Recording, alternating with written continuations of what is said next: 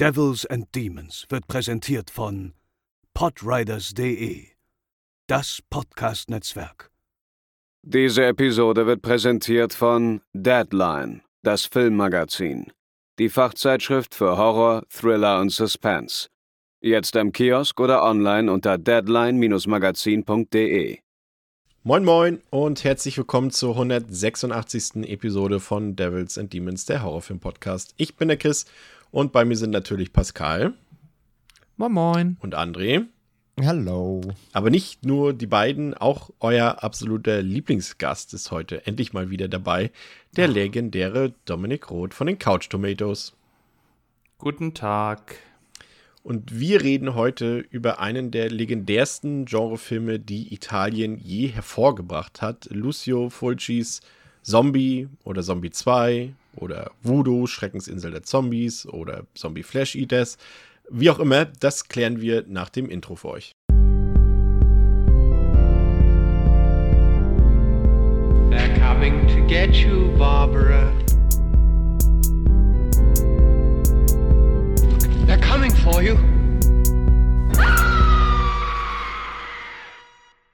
Und bevor wir mit dem Film loslegen, würde ich dann doch gerne nochmal wissen, wie es mit dem Vorwissen zu dem Film aussieht. André, ich weiß, du hast den nochmal in der Wiederaufführung im Savoy gesehen, den Film, und warst ja dann auch noch bei der, äh, ja, vermutlich offenbar ziemlich guten Show von Fabio Frizzi, der ja den Score gemacht hat zu dem Film.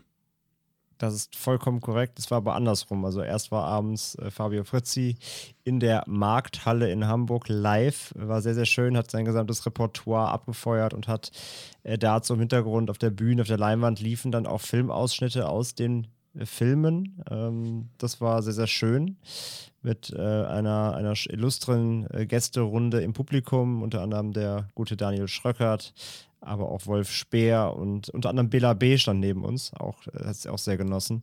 Ähm, und danach ging es dann nämlich dann äh, quasi äh, im Shuttle-Service, und das war so ein Kombi-Paket, ging es dann im Shuttle-Service zum Savoy-Kino rüber. Das ist auch gar nicht so weit tatsächlich. Ähm, von der Markthalle entfernt.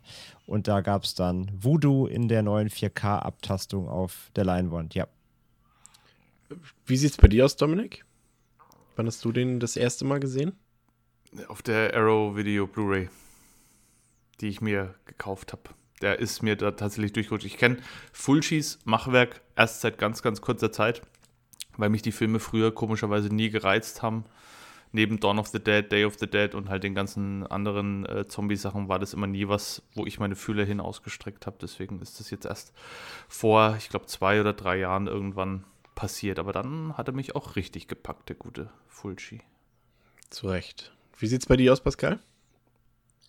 Ja, ich war auch bei der äh, gleichen Wiederaufführung, von der André eben gesprochen hat. Das war tatsächlich ganz cool. Ich war leider nicht bei dem Konzert vorher, aber im Savoy und ja, es war schön. Auch da stand dann äh, beim Popcorn holen auf einmal Bela B nebenein, was äh, dann ganz witzig war. Und ich weiß auch, dass wir, ich glaube, zwei Stunden oder so auf den Film warten mussten. Also der Oh ja, oh ja. wurde sehr, sehr viel später erst gezeigt. Aber es war cool, es hat äh, super viel Spaß gemacht. Und ähm, genau, also auch, ich glaube, ich weiß es gar nicht, was ist es besser, André? War das vor zwei oder war es vor drei Jahren? I don't know. Ich habe auch überlegt, ich meine sogar, es war schon vor drei. Ja, Ich meine, es das ist kann gut sogar sein. schon drei Jahre, glaube ich, mittlerweile her. Ja, ja, ja. Wo, wo saßt du damals, weißt du noch? Ich saß relativ weit vorne. Ich weiß, wir hatten uns einmal kurz draußen gesehen. Ja, wir haben es draußen gesehen, hallo genau. Wir saßen halt nicht zusammen halt, weil wir ja äh, andere Plätze einfach hatten. Ich saß nämlich auch relativ weit vorne tatsächlich, ähm, weil, wie du gerade sagst, man musste lange warten und dann haben sich halt alle schon angestellt und war freie Platzwahl oder war es mit festen Plätzen? Weiß ich auch Ich gar weiß nicht es mehr. nicht mehr. Aber Alles ich weiß das noch. verdrängt. War das nicht sogar die Tochter von Lucio Fulci, die dann noch da war und ein Interview Ja. gegeben hat? Ja, genau. Das war auch cool. Das Und war dann- auch cool. Ja, und dann waren ja auch noch Fabio Frizzi und so dann ja auch noch äh, im Saal und haben da auch noch mal ein bisschen gequatscht. Auf jeden Fall, ja, genau. Und dadurch hat sich alles verzögert. Der Film ging ja erst irgendwie um halb eins, eins los. Super spät halt irgendwie. Und ähm, ja, war auf jeden Fall cool trotzdem, ja. Ja, ansonsten könnt ihr auch nach der Show euch noch treffen und klären, wo ihr gesessen habt im Kino vor drei Jahren. Das interessiert die Hörerinnen und Hörer. Hallo. Was die Zuhörerinnen und Zuhörer viel mehr interessiert, ist die nämlich die durchschnittliche Letterboxd-Wertung, die der Film äh, bekommen hat. Ähm, 3,6 von 5. Und ich habe schon wieder vergessen, die IMDb-Wertung nachzugucken. André? Willst du gerade, willst, versuchst du, versuchst du gerade so einen neuen Running Act zu, zu, zu nee, nee, ausnahmsweise tatsächlich nicht. Ich habe es vor allem auch eben nochmal gecheckt, ob da alles steht, aber es steht da nicht. Ähm, das äh, können wir jetzt live on the fly klären. Ähm, also der Film geht 91 Minuten, so viel sei schon mal verraten. Und ich würde jetzt mal einen Tipp abgeben, was der auf der IMDb bekommen hat und würde mal sagen, dass er eine 7,0 hat. Oh, ich würde höher gehen. Oder? Also zum, er, zum einen äh, finde ich ihn auf der IMDb unter einem völlig neuen Titel, den du vorhin noch gar nicht genannt hast. Ja, da kommen wir gleich noch zu, da hebst du auf. Nämlich Nightmare Island. ähm, und er hat eine 6,8 von 10. Oh. oh. Interessant. 91 Minuten geht der Film. Äh, kam am 25.08.1979 in die Kinos, war tatsächlich in Deutschland ein extrem kom kommerzieller Hit, muss man sagen. Kann man sich heute gar nicht mehr vorstellen. 1,5 Millionen Deutsche oder Bundesbürger hier haben den Film in den Kinos gesehen. Wirklich unvorstellbar aus heutiger Perspektive, glaube ich, für so einen Film. Der hat 500.000 Dollar gekostet und hat 30 Millionen Dollar wieder eingespielt. Und das ist der Film, der Lucio Fulci letztendlich ja zum Splatter King gemacht hat, wenn man so will. Also seine Karriere ist ja so ein bisschen stagniert, gerade so auch im, eben vor diesem Film. Er hat ja viele Komödien gedreht, auch Italo-Western, auch ein paar Gangsterfilme und eben auch schon seine ersten Gialli. Da sind auch viele super gute Filme mit bei. Don't Torture Duckling zum Beispiel ist ein Film, den er vor äh, Voodoo gedreht hatte, der sehr, sehr sehenswert und sehr, sehr gut ist. Ähm, aber es waren eben alles keine so wirklich erfolgreichen Sachen. Aber dieser Film hier hat ihn dann wirklich zur Legende des italienischen Genre-Kinos gemacht. Ähm, er hat ja bis 96 gelebt, ist dann an den Folgen von Diabetes verstorben, hat uns aber wirklich großartige Filme, wo großartig, nein, New York Ripper ist vielleicht nicht für jeden was, aber so Filme wie Ein Zombie hing am Glockenseil, The Beyond, wie gesagt, Don't Torture Duckling, noch vieles mehr. Äh, Dominik, ich glaube, Fulci hat dann sehr breites Potpourri, sowohl qualitativ als auch quantitativ hinterlassen, oder? Ja, also das ist ja schon angesprochen. Äh, Contraband ist noch so ein Film aus ja, seinem frühen Schaffenswerk, der wirklich richtig gut ist. Ein Krimi mit äh, unfassbar krassen Splatter-Effekten. Hat man auch so noch nicht gesehen irgendwie. Ja, er hat wirklich echt viel gemacht und hat auch viel Mist gemacht, muss man ganz ehrlich sagen. Und die Filme, finde ich, rangieren immer so zwischen einerseits echt gut, was auch die Cinematografie angeht und so und die Bilder, die Verbindung von dem, was man auf der Leinwand sieht mit dem Score, das kann er richtig gut, wenn er möchte. Und dann gibt es aber auch Filme, wo man sich denkt, irgendwie, okay, das, äh, was, hat, was hat ihn da geritten? Also, wenn ich jetzt mal zum Beispiel an Nightmare Concert denke oder äh, A Cat in the Brain, besser gesagt, die Katze im Gehirn, das ist ja wirklich ein, also ich da, weiß man gar nicht, was man drüber sagen soll über den. Ich möchte es gar nicht Film nennen. Es ist einfach nur ein Flickwerk aus seinen vorangegangenen Werken mit ihm als, Zent, als zentralen Punkt irgendwie, der komplett am Abdrehen ist und quasi von der Gewalt von seinen eigenen Filmen mehr oder weniger so konsumiert wird. Und dann ist da mal zwischendrin ein Steak und also es, der, der Film ist fast irgendwie schon eine Beleidigung so für die Zusehenden. Deswegen fand ich den, äh, das war für mich der persönliche Tiefpunkt von ihm, muss ich ganz ehrlich sagen. Aber so ansonsten, was sein übriges Schaffenswerk angeht, also sprich auch die Filme, die er dann, die du schon jetzt genannt hast, von seiner ähm, Gates of Hell Trilogie, die es eigentlich offiziell ja gar nicht gibt, Zombie hing am Glockenseil, das Haus an der Friedhofsmauer und eben auch den wirklich genialen The Beyond, die sind dann schon wirklich richtig gut auf jeden Fall. Ja, im Cast haben wir auch ein paar illustre Leute. Teaser Farrow, das ist tatsächlich die Schwester von der weltberühmten Mia Farrow. Ansonsten hat sie noch die Hauptrolle in Anthropophagus von Joe D'Amato gespielt. Dann haben wir Ian McCulloch haben wir dabei. Das ist ein schottischer Genredarsteller, der auch ja durchaus im europäischen Genre-Kino bekannt ist. Zombie Holocaust hat er mitgespielt, Contamination, alles italienische Produktionen und in zahlreichen TV-Serien. Dann haben wir einen altbekannten wieder da aus der The Haunting-Folge, nämlich Richard Johnson. Der hat ja da den Dr. Markway gespielt. Wir haben Olga Kalatos dabei. Die hat mitgespielt in Once Upon a Time in America, in Purple Rain mit Prince und eben auch in Fulci's Murder Rock. Auch ein sehr interessanter Film, bei dem mir auch, bei dem mir auch vor allem eher die Musik im Kopf hängen blieb als irgendwelche Splatter-Effekte. Und wir haben Al Cliver bzw. Pierluigi Conti dabei, der ja wirklich in zahlreichen Fulci-Produktionen wie The Beyond, auch in Murder Rock oder in Sodomas Ghost mitgespielt hat, aber auch in vielen Erotikstreifen. Und ja, Pascal und André haben es vorhin schon ein bisschen genauer ausgeführt. Die Musik kommt von keinem geringeren als Fabio Frizzi, der ja auch den Score für The Beyond gemacht hat, für ein Zombie hing am Glockenseil, in, zu verdammt zu leben, verdammt zu sterben. Contraband hat Dominik von erwähnt. Und auch zum großartigen Film Blast Fighter, den man unbedingt mal gesehen haben sollte. Und bevor wir so ein bisschen in die Tiefe gehen, Pascal, worum geht es in Voodoo? Eine vermeintlich herrenlose Segelyacht wird von der New Yorker Küstenwache geentert. Beim Durchsuchen des Schiffes stoßen die ahnungslosen Polizisten auf abgerissene Körperteile und werden von einer fauligen Gestalt angefallen, gegen die sie sich nur mit tödlichen Schüssen wehren können. Durch die seltsamen Vorkommnisse neugierig geworden, beginnt der Journalist Peter West zu recherchieren und trifft dabei auf Anne Bowles, die Tochter des Yachtbesitzers. Ein Brief ihres Vaters führt beide auf die geheimnisvolle Karibikinsel Matul. Dort angekommen, werden sie von Dr. Menard, dem früheren Kollegen von Anns Vater, über dessen Tod informiert. Und es ist keineswegs eine Krankheit, die für die vielen Todesfälle auf der Insel verantwortlich ist. Die Wahrheit ist viel entsetzlicher. Ein Fluch der Eingeborenen lässt die Toten als Zombies aus ihren Gräbern steigen. Ihr einziger Antrieb ist die Gier nach Menschenfleisch. Voodoo, die Schreckensinsel der Zombies, gehört zu den ganz großen Klassikern des Untoten-Genres. Der aufwendige Schocker von Italo-Legende Lucio Fulci begeistert bis heute Horrorfans auf der ganzen Welt. Ja, der Film, der wurde quasi als Cash-In produziert auf den Erfolg von Romeros Dawn of the Dead damals, der nur wenige Monate zuvor in den Kinos sehr erfolgreich lief. Und dieser Erfolg gab quasi in Italien Geld frei für ähnliche Rip-Off-Projekte. Und der Produzent Fabrizio De Antrelis, der arbeitete zuvor mehrmals mit Joe D'Amato zusammen, aber die Wege von den beiden haben sich dann so ein bisschen getrennt und äh, De Antrelis brauchte dann für seine neuen Projekte, eben diesen Film, über den wir heute reden, dann eben einen neuen Regisseur und kam dann aufgrund der ja, kleinen Achtungserfolge von The Psychic oder von Don't Torture a Duckling dann auf Lucio Fulci. Und das war jetzt auch damals nichts Unübliches, gerade in den erfolgreichsten Zeiten des italienischen Kinos kam man sehr häufig auf die Idee, einfach Hits aus dem US-Kino zu kopieren.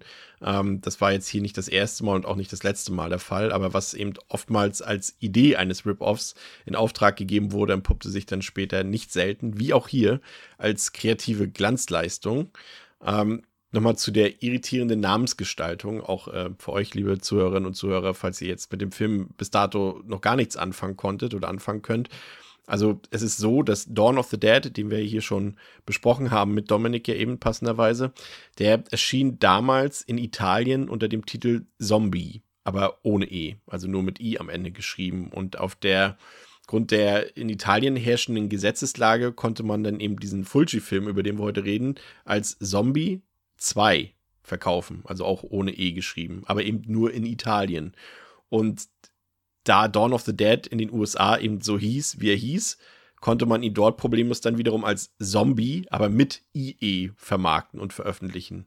In England wiederum wurde Dawn of the Dead dann später als Zombies Dawn of the Dead wieder veröffentlicht, weshalb man dort den Film dann wiederum nicht Zombie nennen konnte, sondern Zombie Flash Eaters. Und in Deutschland heißt der Film dann mit äh, Voodoo, Schreckensinsel der Zombies, dann wiederum komplett anders. Da ist das Chaos komplett, André, oder?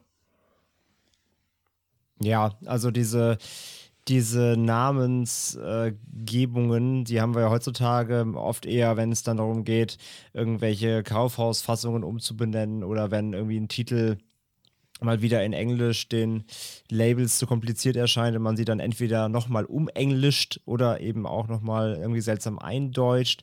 Aber das Ganze ist ja auch so ein Lizenzding, ne? Also auch wenn Filme irgendwie eben, wenn der Filmtitel schon anderweitig so bekannt ist, muss man da wieder anfangen umzubenennen und äh, gerade in dieser ganzen, also wir mal so, wenn du einen Zombie-Film suchst, kann es ist die Wahrscheinlichkeit zu, sag ich mal, über 50 Prozent da, dass du den falschen guckst. also ich, ich glaube auch, ich glaube auch tatsächlich, dass es 100, also ich glaube, ich glaube, dass es definitiv ähm, auch im Netz viele Reviews gibt auf Letterbox und Co. Ähm, zu, zu Zombie-Filmen, die aber eigentlich andere Filme beschreiben. Ich habe hab das schon öfters mal gesehen, dass da so Sachen benannt wurden, dann in irgendwelchen Reviews und ich dachte, hä, das kommt doch in dem Film gar nicht vor. Sondern da wurde einfach dann irgendwie wieder ein Zombie 3 mit äh, Zombie mit, aber nur mit IE oder mit I wieder verwechselt und dann in anderen Ländern wieder heißen die aber eben, was schon gelernt haben von dir, heißen sie dann anders oder haben sogar andere Zahlen ähm, oder haben sogar vielleicht gar nichts miteinander zu tun. Also diese Wahrscheinlichkeit, dass man auch mal aus Versehen mal vielleicht einen falschen Zombie-Film guckt, äh, ist da relativ hoch, ja. Ja, wir haben uns ja schon im Vorfeld äh, dieser Aufnahme ein bisschen über die ganzen inoffiziellen Sequels und Filme, die dazugehören, sei es Zombie 3, Zombie 4, Zombie 5, Zombie 6 unterhalten und was da alles für eigentliche Filme hinterstecken. Das ist dann schon nicht mehr feierlich. Ähm, inwiefern jetzt dieser Film, also wir nennen, auf was einigen wir uns jetzt? Einigen wir uns jetzt auf Voodoo? Mal so ganz deutsch oder wollen wir ihn, wie wollen wir ihn nennen? Dominik, Ich du würd bist der sagen- Gast. Nee, lass Dominik Also, okay. entscheiden. Okay. Gastvorrang. Ich würde Voodoo sagen, weil in der deutschen Synchro ist das Wort Voodoo auch immer sehr präsent. Ich weiß jetzt gar nicht, wie es in den anderen zahlreichen Synchrofassungen ist, aber ich bin für Voodoo. Wunderbar, dann machen wir das so. Und inwiefern Voodoo jetzt tatsächlich ein Rip-Off von Dawn of the Dead ist, das muss jeder selbst entscheiden. Also mal ein paar Anhaltspunkte. Also März 1978 wäre theoretisch der erste mögliche Zeitpunkt gewesen für die italienische Filmindustrie, um Dawn of the Dead zu sehen. Denn da wurde dann für den Argento Cut, also für die europäische Schnittfassung, die Musik von Goblin eingespielt. Vier Monate später, im Juli 1978, schrieb Dardano Sacchetti dann das Skript für sein Drehbuch Nightmare Island. Und im September 1978 lief dann Dawn of the Dead in den italienischen Kinos an. Und wiederum ein paar Monate später, im April 1979, wurde Voodoo dann abgedreht und laut Lucio Fulci eins zu eins mit dem Skript von Sacchetti, was er eben kurz nachdem er theoretisch hätte Dawn of the Dead äh, sehen können, geschrieben hat. Aber ich glaube, ähm, wir werden heute durchaus sehr viele Unterschiede zu diesen beiden Filmen feststellen. Deswegen, aus meiner Sicht, ist es jetzt nicht unbedingt ein Rip-Off, eher so ein, wie eingangs beschrieben, so ein Cash-In, dass man natürlich so ein bisschen auf der Erfolgswelle mitgeschwommen ist, aber das eh mehr oder weniger schon vorhatte. Was noch interessant ist, ist vielleicht, dass, ähm, dass tatsächlich äh, Kotztüten verteilt wurden im Kino damals, weil der Gewaltgrad doch für diese Zeit schon extrem hoch war. Und äh, das, da hat man sich dann abgesichert. Und äh, Dominik hat es ja eben auch schon gesagt, auch die Synchronfassungen sind hier in dem Fall tatsächlich, können wir uns ja kurz drüber unterhalten, sehr interessant. Das ist einer der Filme aus dem italienischen Kino, die eben gar keine hundertprozentige Synchronfassung haben, weil es, wie gesagt, es gibt einige Darsteller, die sprechen dort Englisch. Es gibt einige Darsteller, die sprechen Italienisch als, als Muttersprache und äh, je nachdem, wer gerade wie was gesprochen hat, in welcher Sprache, musste dann synchronisiert werden in der jeweils anderen Sprachfassung. Also ich kenne tatsächlich bisher nur die englischen Fassungen von der Arrow Blu-ray und von der vom Blue Underground. Ähm, die deutsche sagt mir gar nichts. Äh, Pascal und André haben wahrscheinlich auch die englische Version geguckt. Mhm. Jetzt zur Vorbereitung, ja, ich kenne ihn aber auch auf Deutsch. Okay, und Dominik hat ihn jetzt zuletzt nochmal auf Deutsch gesehen, ne? Ich habe ihn extra nochmal auf Deutsch geguckt, weil ich mir die Synchro mal geben wollte. Ich kannte ihn noch nicht auf Deutsch, genau. Und wie war's, das Erlebnis? Ja, zum einen muss man sagen, dass natürlich diverse Szenen nachsynchronisiert worden sind, was halt daran lag, dass der Film zur Zeit, als die Originalsynchro in den Kasten gekommen ist, halt einfach nicht vollständig war. Unter anderem die illustre Szene, in der Peter die, ähm, den Auftrag bekommt von seinem Chef, also von Lucio Fulci. Und das ist halt auch so richtig, wie man es eben aus dieser Art von Film kennt. Ich weiß nicht, ob ihr bei Dawn of the Dead vielleicht mal irgendwie eine nachsynchronisierte Fassung gehört habt mit Szenen, die es halt vorher so nicht gab. Das kommt dem Ganzen schon recht nah. Also es ist wirklich, ähm, die Stimmen passen überhaupt nicht zueinander und es ist dann auch mehr so, oh, ja, hi Chef, äh, was geht? Und der Chef so, ja, komm hier, ähm, ich habe hier einen Auftrag für dich hier unten an den Docks und so, ja, ja, mache ich, klar. So. Also es ist einfach, ja, nicht, nicht ganz so toll, aber die Originalsynchro ist echt gut. Also auch Norbert Gastel wieder hier dabei, in einer kleinen Rolle zwar nur, aber schon durchaus hochwertige Sprecher und gut vertont. Also kann man sich wirklich echt gut auf Deutsch angucken. Die Szenen, die nachgedreht worden sind oder nachvertont worden sind, die sind jetzt auch nicht so zahlreich. Also das funktioniert relativ gut auf Deutsch. Wunderbar. Steigen wir mal in den Film ein. Also der beginnt ja damit, dass ein so eine Art Segelboot im Hafen von New York landet bzw. strandet, denn niemand steuert das Gefährt. Also kommt irgendwann die Küstenwache dort zu Hilfe und da sind eben zwei Cops, die dort an Bord gehen und sie werden von einem riesigen, kräftigen Untoten angegriffen. Einer der Polizisten stirbt durch den Angriff, der andere kann sich dann noch mit seiner Knarre wehren und das Vieh von Bord pusten. Und äh, der tote Beamte, also der dort von dem Zombie oder von dem Untoten umgebracht wurde, wird dann auch zur Obduktion gebracht, aber ganz so tot scheint er nicht zu sein, das wird schon angedeutet. Und dann sehen wir unterdessen, ähm, wie die Tochter des Bootsinhabers über den Vorfall informiert wird. Ähm, die Tochter heißt Anne und ähm, man sieht, wie sie das erklärt, dass ihr Vater, der quasi dem das Boot gehört, der war auf einer tropischen oder ist auf einer tropischen Insel unterwegs und gleichzeitig wird ein Journalist namens Peter ebenfalls auf den Fall aufmerksam und gemeinsam beschließen die beiden dann, den Vater auf der Insel aufzusuchen, um eben dieses Mysterium, dieses ja, menschennäheren Boots aufzuklären und vor allem das Mysterium um diesen Untoten. Und Ziel der Reise ist eben die Insel Matul. Und ähm, dort leidet angeblich ähm, der Vater von Anne unter einer mysteriösen Krankheit. Und sie kommen dann irgendwann in der Karibik an und müssen dann aber noch mit einem Boot weiter und äh, treffen dort eben auf Brian und Susan, die sozusagen die beiden dann so ein bisschen durch die Karibik manövrieren. Und da würde mich zuerst interessieren, Pascal, was du denn von der Figurenkonstellation, von der ersten sozusagen hältst, was du von Anne hältst, was du von Peter hältst. Ich muss ja gestehen, ich fand, das ist so ein bisschen einer der Schwachpunkte der wenigen des Films. Äh, ich finde, dass die doch recht simpel und sehr oberflächlich geschrieben sind, selbst für einen Horrorfilm, würde ich mal sagen. Und gerade die männlichen Figuren, die es ja bei Fulci generell nie so besonders leicht haben, die benutzt er ja mehr oder weniger nur als Werkzeuge, ähm, womit sie immerhin schon mal einen Vorteil, äh, in, ja, ja, was haben sie dafür? Ja, doch eine Werkzeugrolle. Die Frauen sind, werden dann einfach nur meistens sexistisch bei ihm betrachtet. Aber generell ist es, glaube ich, nicht die Stärke in Fulci-Filmen, diese Figurenzeichnung, oder was meinst du? Ja, würde ich dir zustimmen. Ich denke auch, die Figuren sind vergleichsweise flach und oder stereotypisch und auch wenn sie mir jetzt nicht grundsätzlich unsympathisch sind und ich finde die auch eigentlich, also ich finde die äh, ja, für das Fleisch, was quasi an den Figuren heftet, vernünftig gespielt und ich ähm, mag sie auch gerne und in dem Kontext des Films ist mir das, ähm, reicht mir das tatsächlich. Also auch wenn ich jetzt niemals mehr über die Figuren erfahre, großartig, was jetzt da, ähm, ja, was das so für Menschen sind, außer jetzt halt, sag ich mal, das, was mir quasi die Schublade, aus der diese Figuren halt eben stammen, äh, mitgeben, ähm, stört mich das nicht großartig. Äh, ich finde, das passt für mich so, auch wenn ich dir aber natürlich trotzdem recht gebe, da ist, äh, ja, es ist alles natürlich sehr oberflächlich.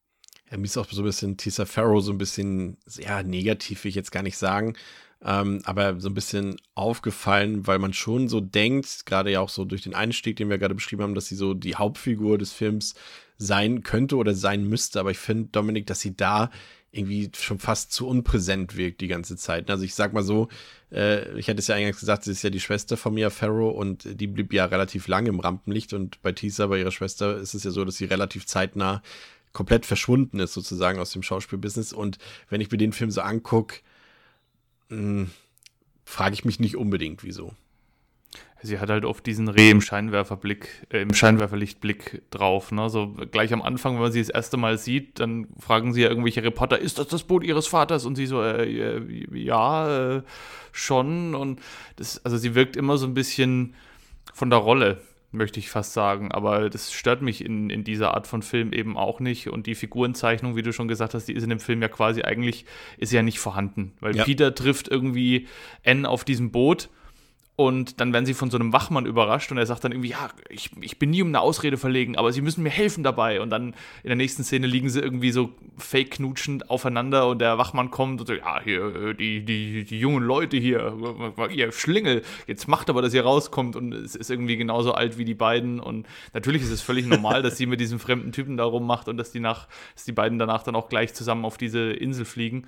Das, äh, ja, da darf man bei Fulci-Filmen generell nicht drüber nachdenken, weil ich glaube, ihm war das auch einfach völlig scheißegal. Er hat gesagt, wir, wir, in dem Film geht es um was ganz anderes. Kein Mensch will hier jetzt irgendwie eine glaubhafte Geschichte zwischen Mann und Frau sehen, sondern die Leute wollen Zombies sehen, die wollen verrottende Körper sehen und irgendwelche angenagten Menschen. Und da braucht es nicht irgendwie eine glaubhafte Charaktereinführung noch von diesem oder jenem und dann kommt noch der dazu. Das braucht einfach in dem Film kein Mensch. Was mir noch wichtig ist, äh, bevor die Bootsszene kommt, gibt es ja noch eine ganz, ganz kurze Sequenz am Anfang, wo wir einen noch nicht näher erkennbaren Charakter sehen, der mit einer Pistole quasi direkt auf uns zielt, also auf die Zuschauenden. Und wir sehen für mich ganz ikonisch eine ja, in, in Leintuch eingeschnürte Leiche, die äh, blutig einen Kopfschuss bekommt. Und die Silhouette von diesem Mann sagt dann noch irgendwie, ja, äh, lass das Boot losfahren irgendwie, wir können hier nichts mehr tun. Und dann kommen die Credits und das fand ich, dieses Foreshadowing macht der Film ja ganz, ganz oft, auch in dieser von dir angesprochenen Chris, diese, ähm, äh, diese Sequenz mit dem, mit der äh, Obduktion, das ist mir das Wort Obduktion nicht eingefallen, mit, dem, mit der Obduktion, da gibt es ja auch irgendwie die beiden ähm, Leichenbestatter da, die beiden Gerichtsmediziner, die dann die Leiche obduzieren und dann sieht man ja auch, wie sich das Tuch so langsam bewegt. Das macht der Film ganz gerne, dass er da immer schon mal so ein bisschen andeutet, da kommt was auf uns zu.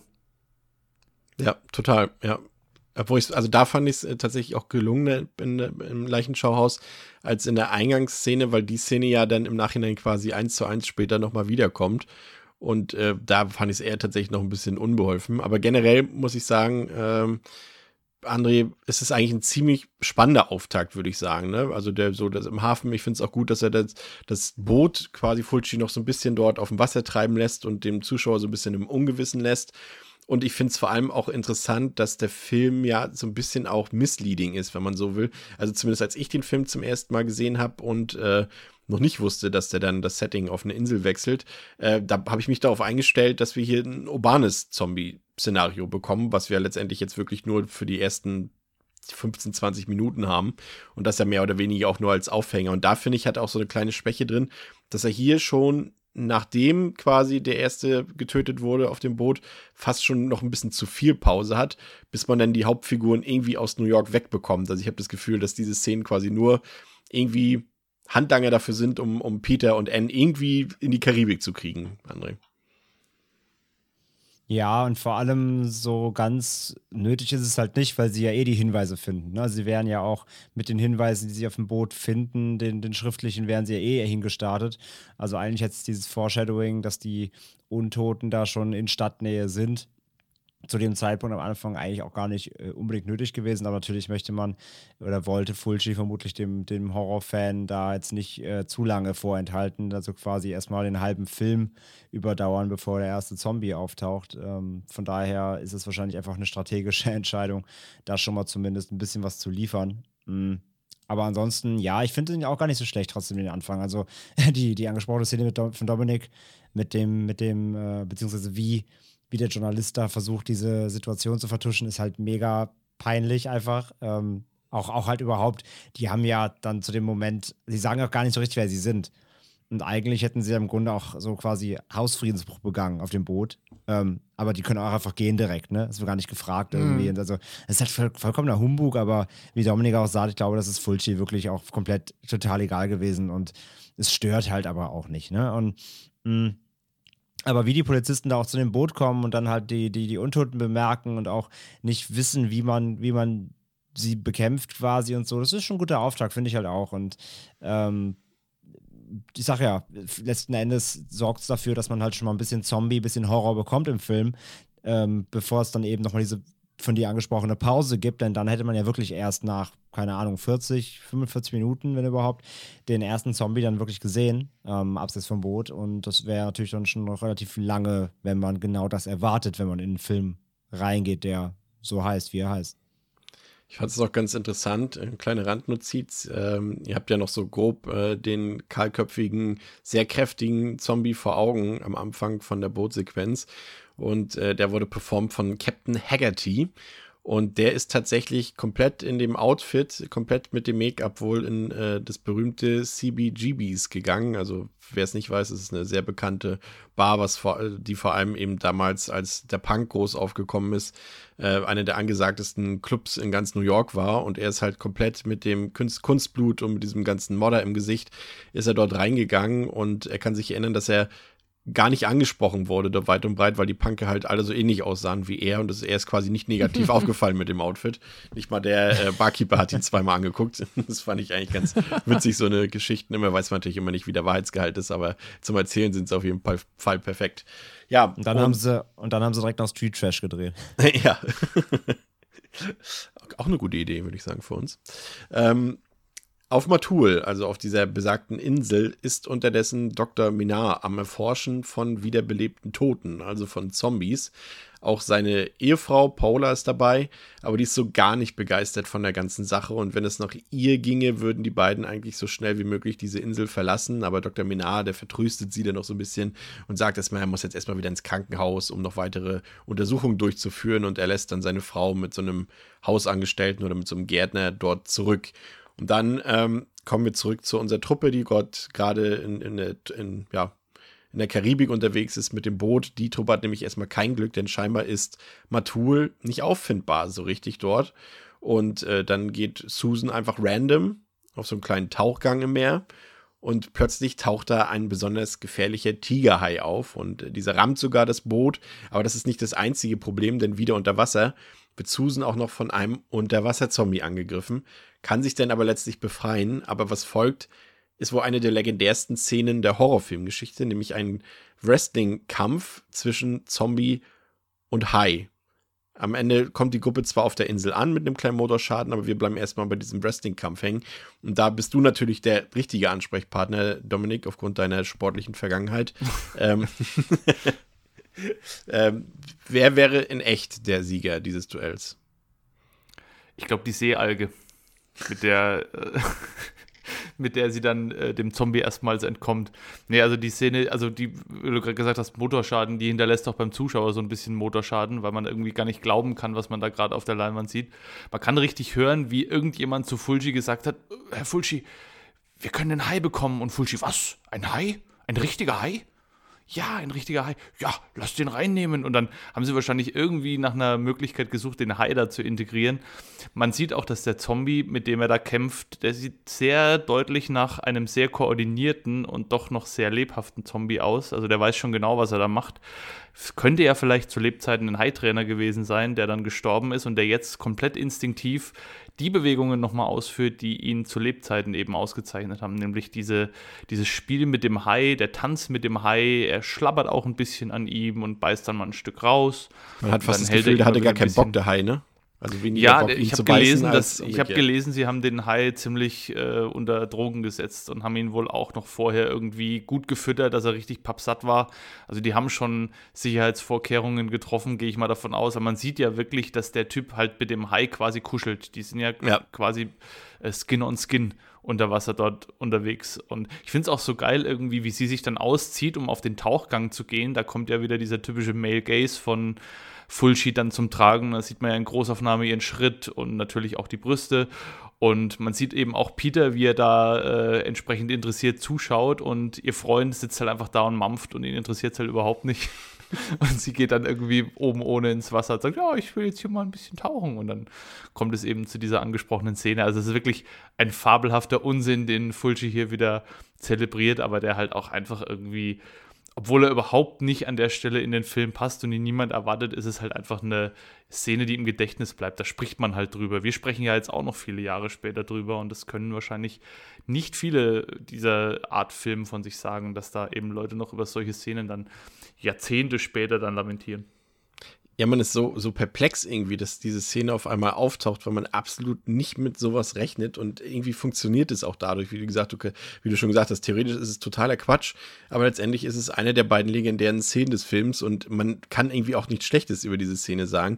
Und ja, also man hatte tatsächlich die Idee mit einem Hai, aber man hatte damals überhaupt nicht das Budget, um da irgendwelche Animatronics oder sowas ans Set zu holen und so hat man eben tatsächlich einen echten Tigerhai genommen und der äh, dürfte, wenn ich es richtig gelesen habe, zu den gefährlichsten Hai-Spezies überhaupt auf der Welt zählen. Und äh, man hat dann den äh, Shark Trainer, also den, den, ja, den Hai-Trainer Ramon Bravo genommen, der eben äh, diesen Hai trainiert hat und äh, begleitet hat. Und er hat dann auch dann direkt gesagt, ah komm, dann spiele ich auch gleich euren, euren Zombie dort. Und äh, helft da mal ein bisschen. Und wie Dominik schon gesagt hat, also sie haben ihn dann natürlich eben ein bisschen ähm, sediert. Ein bisschen, wahrscheinlich in Anführungszeichen, vielleicht auch ein bisschen mehr.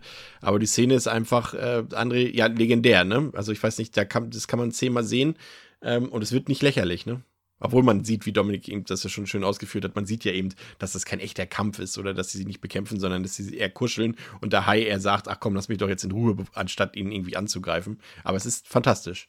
Gerade mit der Musik. Ich glaube, hier hören wir auch zum ersten Mal. Ist es nicht sogar das erste Mal, dass wir das, das Theme von Fritzi hören? Ganz am Anfang Stelle, ich glaube schon. Mal, ne? das, ganz am Anfang kam es ganz kurz bei ganz der. Ganz am Anfang kommt es auch schon mal, ja, genau. Ja, wenn die Crisis losgehen. Aber mh, mm, ja, wieder kann mich dann Dominik nur anschließen. Also die Szene ist halt so, so absurd, deswegen, deswegen funktioniert sie halt, weil sie nicht in den Film gehört eigentlich, aber sie ist halt drin. Und ähm, ja, man sieht halt, hat Dominik auch gesagt, man sieht halt, dass es kein Zombie ist. Also der verhält sich auch nicht wie ein Zombie, sondern der schwimmt halt eher wie, wie ein Mensch so. Und in seiner Albernheit, also die, die Szene kann auch komplett, hätte auch komplett schief gehen können, aber sie, sie, sie, sie ist halt, wie gesagt, so albern und so absurd und so abstrus und du erwartest sie nicht, dass, dass sie halt dich überrascht und funktioniert. Und zu sagen, du hast halt einen Zombie-High-Kampf in deinem Film. ist halt, also heute würdest du halt in Asylum denken, aber denen wird es halt auch komplett scheiße aussehen. Und hier, dadurch, dass der Hai halt wirklich nun mal echt ist und es kein billiger Trick ist und auch keine Pappmaché-Attrappe, mit, der, mit der er rumschwimmt, ähm, hat die Szene halt trotzdem irgendwie eine Art Wirkung, die sie dann doch nicht verfehlt. Und ähm, ja, und wie gesagt, so, so, so, so, so unnötig sie ist, so, so legendär ist sie geworden, weil es eben kaum einen anderen Film gibt, der oder keinen anderen Film gibt, gerade aus dem Genre, in dem Bereich, ähm, der sowas in sich behaupten könnte, wie gesagt. Und da sie, da sie entsprechend handwerklich dann trotzdem irgendwie ge gut gemacht ist in dem Sinne, ähm, funktioniert sie. Und man kann dann, glaube ich, wirklich höchstens aus, aus moralischer Sicht sagen, okay, das arme Tier irgendwie, ne? Wenn man sagt, okay, der wurde da irgendwie gedruckt und, und Co. Ähm, weiß nicht, wie gut es dem Tier dann also wirklich ging. Das ist halt so ein bisschen dann die, die Downside, aber solange nichts passiert ist, sage ich mal, nach, nachträglich und äh, dauerhaft, glaube ich, äh, ist das alles noch irgendwie halbwegs in Ordnung. Aber ja, deswegen, als, als, als rein als Szene, wie sie den Film, ähm, ja, was macht sie? Wertet sie den Film auch? Auch nicht wirklich, ne? Nimmst, nee. du, sie raus, nimmst sie raus, fehlt nichts, äh, außer aber, gleichzeitig aber doch, weil der legendäre Moment halt fehlt. Aber der Film an sich wird dadurch nichts an, an äh, Qualität oder so einbüßen. Aber da sie drin ist, ist sie drin und wir reden drüber und sie wird immer legendär bleiben in dem Subgenre. Von daher, ähm, ich finde die auch einfach fantastisch albern. Ja, ist auf jeden Fall eine Szene, die man nie vergisst, aber äh, darüber lassen wir später nochmal reden, ob die, wie wichtig die Szene tatsächlich äh, zum, für, für das Gelingen des Films ist oder wie viel sie dazu beiträgt, weil da kommt ja nachher noch eine andere Szene. Und vor allem ist halt interessant, ähm, die Dramaturgie des Films so ein bisschen zu beobachten, die es aus meiner Sicht nämlich gar nicht gibt. Und dadurch werden diese Szenen aus meiner Perspektive, so viel ich schon mal verraten, ähm, den Film doch gehörig sogar auf. Aber dazu kommen wir später nochmal. Äh, Pascal, ähm, was mich interessieren würde, ist generell, weil ja hier auch schon die ersten Untoten so ein bisschen zu sehen waren, hier ähm, in den ersten Szenen dort auf der Insel, ist, ähm, wie du das Design findest der Zombies und vor allem auch einfach die Art und Weise der Darstellung, weil hier muss man ja sagen, ist, das legt Fulci oder eben auch sein Autor, der das Drehbuch geschrieben hat, ja ein bisschen mehr Wert darauf, wieder die, zu den klassischen Wurzeln äh, der Zombies zurückzukehren. Also weniger das, was ähm, Romero gemacht hat, sondern vielmehr das, was in den 30ern und 40ern äh, in war. Also quasi Filme wie I Walked with a Zombie, Voodoo Island und so weiter, die ja so ein bisschen eben die Roots von Zombies, von Untoten ganz zu einem ganz anderen Punkt setzen, nämlich eben ähm, zu diesen ja besagten Voodoo-Elementen sozusagen zurück in die Karibik. Und es war ja damals auch so, dass es da Geschichten gab, als die Europäer sich in dem 18. Jahrhundert dort niederließen in der Karibik, dass dort die Sklaven, die dort ums Leben gekommen sind, äh, von den Toten zurückgekehrt sind und solche Dinge eben. Und das sieht man ja auch, dass sie sich anders bewegen. Sie sind zum Beispiel schlürfen die meiste Zeit mit gesenktem Kopf durch die Gegend. Ich glaube, bis auf ein, bis auf zwei oder drei Zombies haben alle die Augen geschlossen und gehen alle so mit den Armen so zur Seite ausgefahren durch die Gegend. Das ist schon ein komplettes Kontrastprogramm zu Romero. Aber wie hat dir das gefallen? Das ist ähm, wahrscheinlich mit so einer der Aspekte am Film, der mir tatsächlich sogar am besten gefällt. Ich glaube, das liegt daran, dadurch, dass diese Roots, wie du sie eben bezeichnet hast, also diese Wurzeln der, des Zombie-Mythos, der dann ja sich da in diesen, ähm, ja, in dem Voodoo-Thema gefunden hat, ähm, die ist mir einfach, ist mir nicht so bekannt und ich würde jetzt mal ähm, auch frech behaupten, wahrscheinlich den allermeisten Menschen weniger als jetzt die klassischen äh, Romero Anfänge, die, glaube ich, sich dann für, also so ist es zumindest für mich und ich denke auch für viele Menschen eher wie der, in Anführungszeichen, Ursprung anfühlen. Ähm, und deswegen wiederum fühlt sich jetzt für mich dieser Film, der jetzt aber wirklich quasi ähm, back-to-back mit, mit zu Dawn of the Dead entstanden ist, so extrem frisch an. Ich mag zum Beispiel, du hast mich auch gefragt, ich mag das Design der Zombies äh, super gerne. Ich finde tatsächlich, das ist, ähm, auch wenn ich Dawn of the Dead ja sehr mag, aber wenn wir jetzt alleine so von dem nenne ich jetzt mal den Grusel- und Ekelfaktor ausgehen, dann finde ich, dann äh, werden hier direkt dann nochmal irgendwie zwei Ligen aufgestiegen äh, und die Zombies, ja, sind für mich, also für mich funktionieren die Zombies hier äh, wesentlich effektiver im Sinne von, das sind äh, unheimliche, gruselige, fiese Kreaturen als ähm, jetzt bei Night und auch bei Dawn of the Living Dead. Da finde ich, wurde hier auf jeden Fall ähm, äh, ganz schön geupgradet und generell muss ich sagen, dass dieses Karibik-Setting, das ist halt auch nochmal auf die Szene, die ihr eben so schön besprochen habt, dass ich mag das halt auch so sehr, weil für mich aus, aus, aus meiner Sehgewohnheit ähm, fühlt sich das halt so frisch an, so erfrischend, weil auch jetzt alles, was ich im Zombie-Bereich halt konsumiert habe, dann eigentlich äh, immer dieses Setting tatsächlich umschifft hat, unabhängig davon, dass es jetzt halt auch mal der Ursprung war. Und deswegen finde ich so ein Karibik-Setting, das ist für mich eigentlich so unzombiehaft und deswegen ist es dann hier so cool. Und ähm, ja, das mag ich total. Ich mag dann auch dieses Europäische, das du hier halt durch diesen italienischen Film bekommst. Auch nochmal am Anfang, das ist äh, alleine nur zum Beispiel New York zu sehen. Und ich bilde mir aber ein, ich finde, das hat so eine europäische, ist es ja natürlich praktisch auch so eine europäische Cinematografie dabei. Dadurch sieht das irgendwie alles anders aus und alles frisch und die Darstellung gefällt mir. Und ähm, ja, also um so die äh, Frage allumfassend zu beantworten, das gefällt mir alles sehr, sehr gut. Ja, zwei Punkte, die ich da aufgreife und gleich ähm, auch in die Runde gebe. Ähm, also zum einen, ich finde auch tatsächlich, dass das äh, Zombie-Design erstaunlich gut gelungen ist. Dieses modrige, dieses auch, man sieht ja auch bei einigen dort auch Würmer und Maden und sowas ähm, am Körper. Und da muss ich sagen, also wenn man das vergleicht mit äh, Dawn of the Dead, wie du es eben auch schon getan hast, du hast übrigens schön Dawn of the Living Dead ges gesagt, äh, dadurch ist jetzt quasi oh. unsere Namensverwirrung noch größer in der heutigen Folge.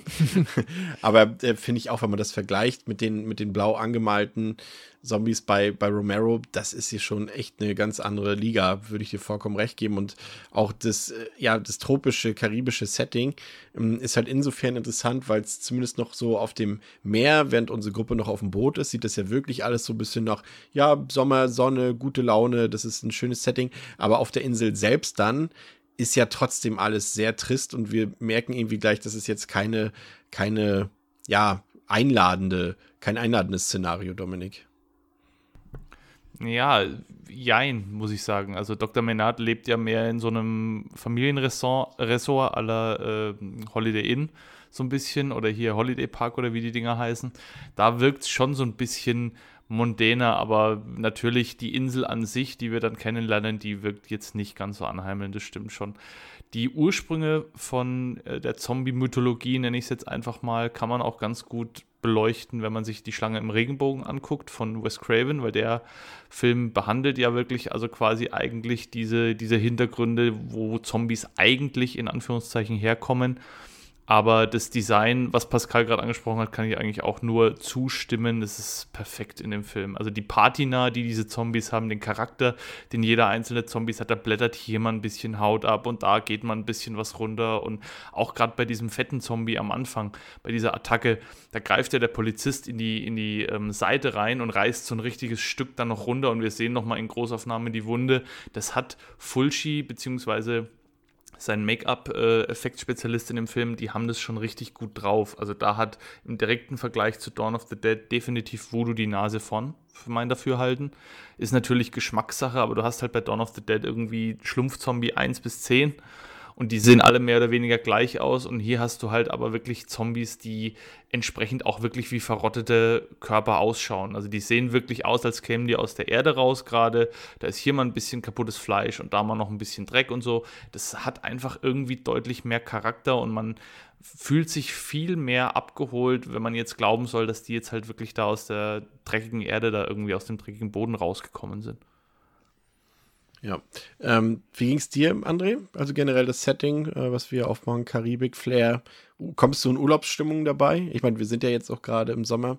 Ist es vielleicht sogar deshalb, vielleicht funktioniert es auch deshalb so gut im Sommer, weil er halt auch dieses andere Setting hat. Was meinst du? Meinst du, Voodoo ist ein, ein Summer, Summer Feelgood-Film? Film. Hm, hm, hm, vielleicht, vielleicht. Hm. Nee, ich mag das Setting wirklich sehr gerne, äh, weil es auch dann wirklich der schöne Bruch ist zum Anfang eben und ja, es hat natürlich diese äh, Schlange im Regenbogen, fand ich guter Vergleich auch damit. Ja, stimmt. Ähm, es hat halt schon sowas, sowas Mystisches, sag ich mal. Ja, also auch so, so abgelegen, auch wie der Aufbau stattfindet. Sie suchen dann eben jemanden mh, hm, mit einem Boot, der sie hinbringt. Und dann kommt halt diese, dieses zögernde, oh, hm, ah, da, da, fährt, da fährt eigentlich niemand hin so. Und die Einheimischen sagen, das ist verflucht und da sollte man sich fernhalten. Also der Film nicht ausgedehnt, aber im Kleinteiligen kurz baut er so eine kleine Legendenbildung direkt auch diese Insel ja auf, ähm, nach dem Motto, so da, da sollte niemand sein, da, da, da ist was Böses und so. Das gefällt mir immer ganz gut, mh, wenn man das schon so mit den Erwartungen spielt und auch die der Insel dann direkt so oder dem Schauplatz dann so einen Ruf gibt quasi, der ähm, ja, also sagen wir, also wenn, wenn, wenn halt die Einheimischen selber nie dahin gehen, dann kann es nichts Gutes heißen, so dem Motto, ne? Mhm. Das mache ich ganz gerne an dem ganzen Szenario und äh, ja, natürlich ist auch so ein, so ein Horrorszenario dann ge gekreuzt mit so einem Tropical Island ähm, äh, Flair. Natürlich ist auch immer, immer so ein. Auch ein so bisschen ein, Dead Island, ne? Ja, natürlich auch drin, klar. Ähm, ist natürlich immer so ein bisschen, bisschen gegenteilig. Ähm, auf den ersten Blick oder auf den ersten Moment könnte man denken, dass das wirkt, äh, dass das, das harmoniert nicht zusammen. Aber Fulci hat da meiner Meinung nach schon ein gutes Händchen für, dass er trotzdem diese, ja, dieses theoretische Paradies, was es sein könnte, wenn man jetzt einfach mal so vom Urlaubsstandard ausgeht, das in so ein Horrorszenario eben zu verwandeln und recht schnell zeigt, dass diese, äh, ja, diese, diese, dieses Paradies, ähm, ja, viele Leichen hat und viele, äh, viele Modrigkeiten. Mhm, von daher, ich sag mal, äh, sag mal ein Urlaub mit Hindernissen. Aber äh, nee, also es, es Setting ist sehr cool. Es, ja, genau. ja, Survival Camp. Ähm, nee, also ich finde schon, äh, ich finde das Setting super und er, er schafft es halt auch wirklich auch daraus, trotzdem Horrorszenario zu machen ähm, und das nicht so zu einem zu einem disharmonischen ähm, Ding ver, ver, verkommen zu lassen. Ja, ähm, nachts scheint dann etwas um das Haus zu schleichen, in dem sich Dr. Menards Frau Paola alleine befindet und es entpuppt sich als Zombie und es versucht tatsächlich in das Haus einzudringen und letztlich geschieht das große Unglück. Die Kreatur überwältigt Paola und rammt ihren Kopf, vor allem das Auge, in ein zersplittertes Stück Holz. Darauf kommen wir gleich nochmal zu sprechen. Das sollten wir nicht äh, außer Acht lassen. Und ihr Mann, also Dr. Menard, äh, den sehen wir dabei, wie er ja quasi in seinem Hospital ist, dass er in eine alte Kirche dort verlegt hat. Und auf der Insel gehen über, geht so eine seltsame Seuche um, äh, die irgendwie alle Toten wieder als Zombies lebendig macht.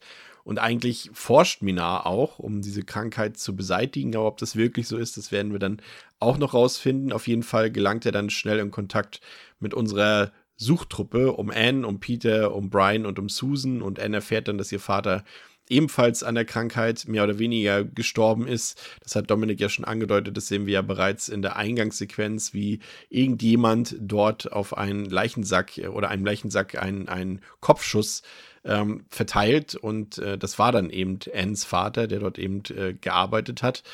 Und ja, meine Herrschaften, ähm, ich fange mal bei dir an, Pascal. Also die, gerade auch diese Effektarbeit hier von Gianetto De Rossi, ähm, der hier beim Film dafür zuständig war. Also in dieser Szene muss ich sagen, beachtlich, würde ich sagen. Also da, ich bin da auch immer kurz davor und denke so, ah nee, komm, das zeigen die nicht, das zeigen die nicht. Und dann siehst du es aber komplett vollkommen explizit, diese Szene, wie ihr quasi dieses Holzstück ins Auge gerammt wird und es dort abbricht sozusagen noch im Auge. Und das ist auch so diese ganze Szenenkomposition. Ich fand es gut, Dominik hat es ja vorhin schon gesagt, diese Art und Weise, wie Fulci sowas umsetzt. Natürlich muss ich ähm, die Dame, bevor sie ins Meer springt, nochmal ausziehen. Und genauso ist es hier bei Paola, die natürlich nach einer Duschszene, also erst nachdem sie quasi nackte Haut gezeigt hat, kommt dann sozusagen der Gewaltakt hinzu. Aber nichtsdestotrotz muss ich sagen, ist das, äh, glaube ich, der Moment, ähm, und das ist, glaube ich, auch das, was Fulci sich von der Szene versprochen hat. Nach all den Jahren, in dem es für ihn nicht so gut lief, hat er jetzt endlich den Moment abgeliefert, der ihn unvergesslich gemacht hat. Und äh, immer noch nach wie vor beeindruckend, diese Szene, oder Pascal?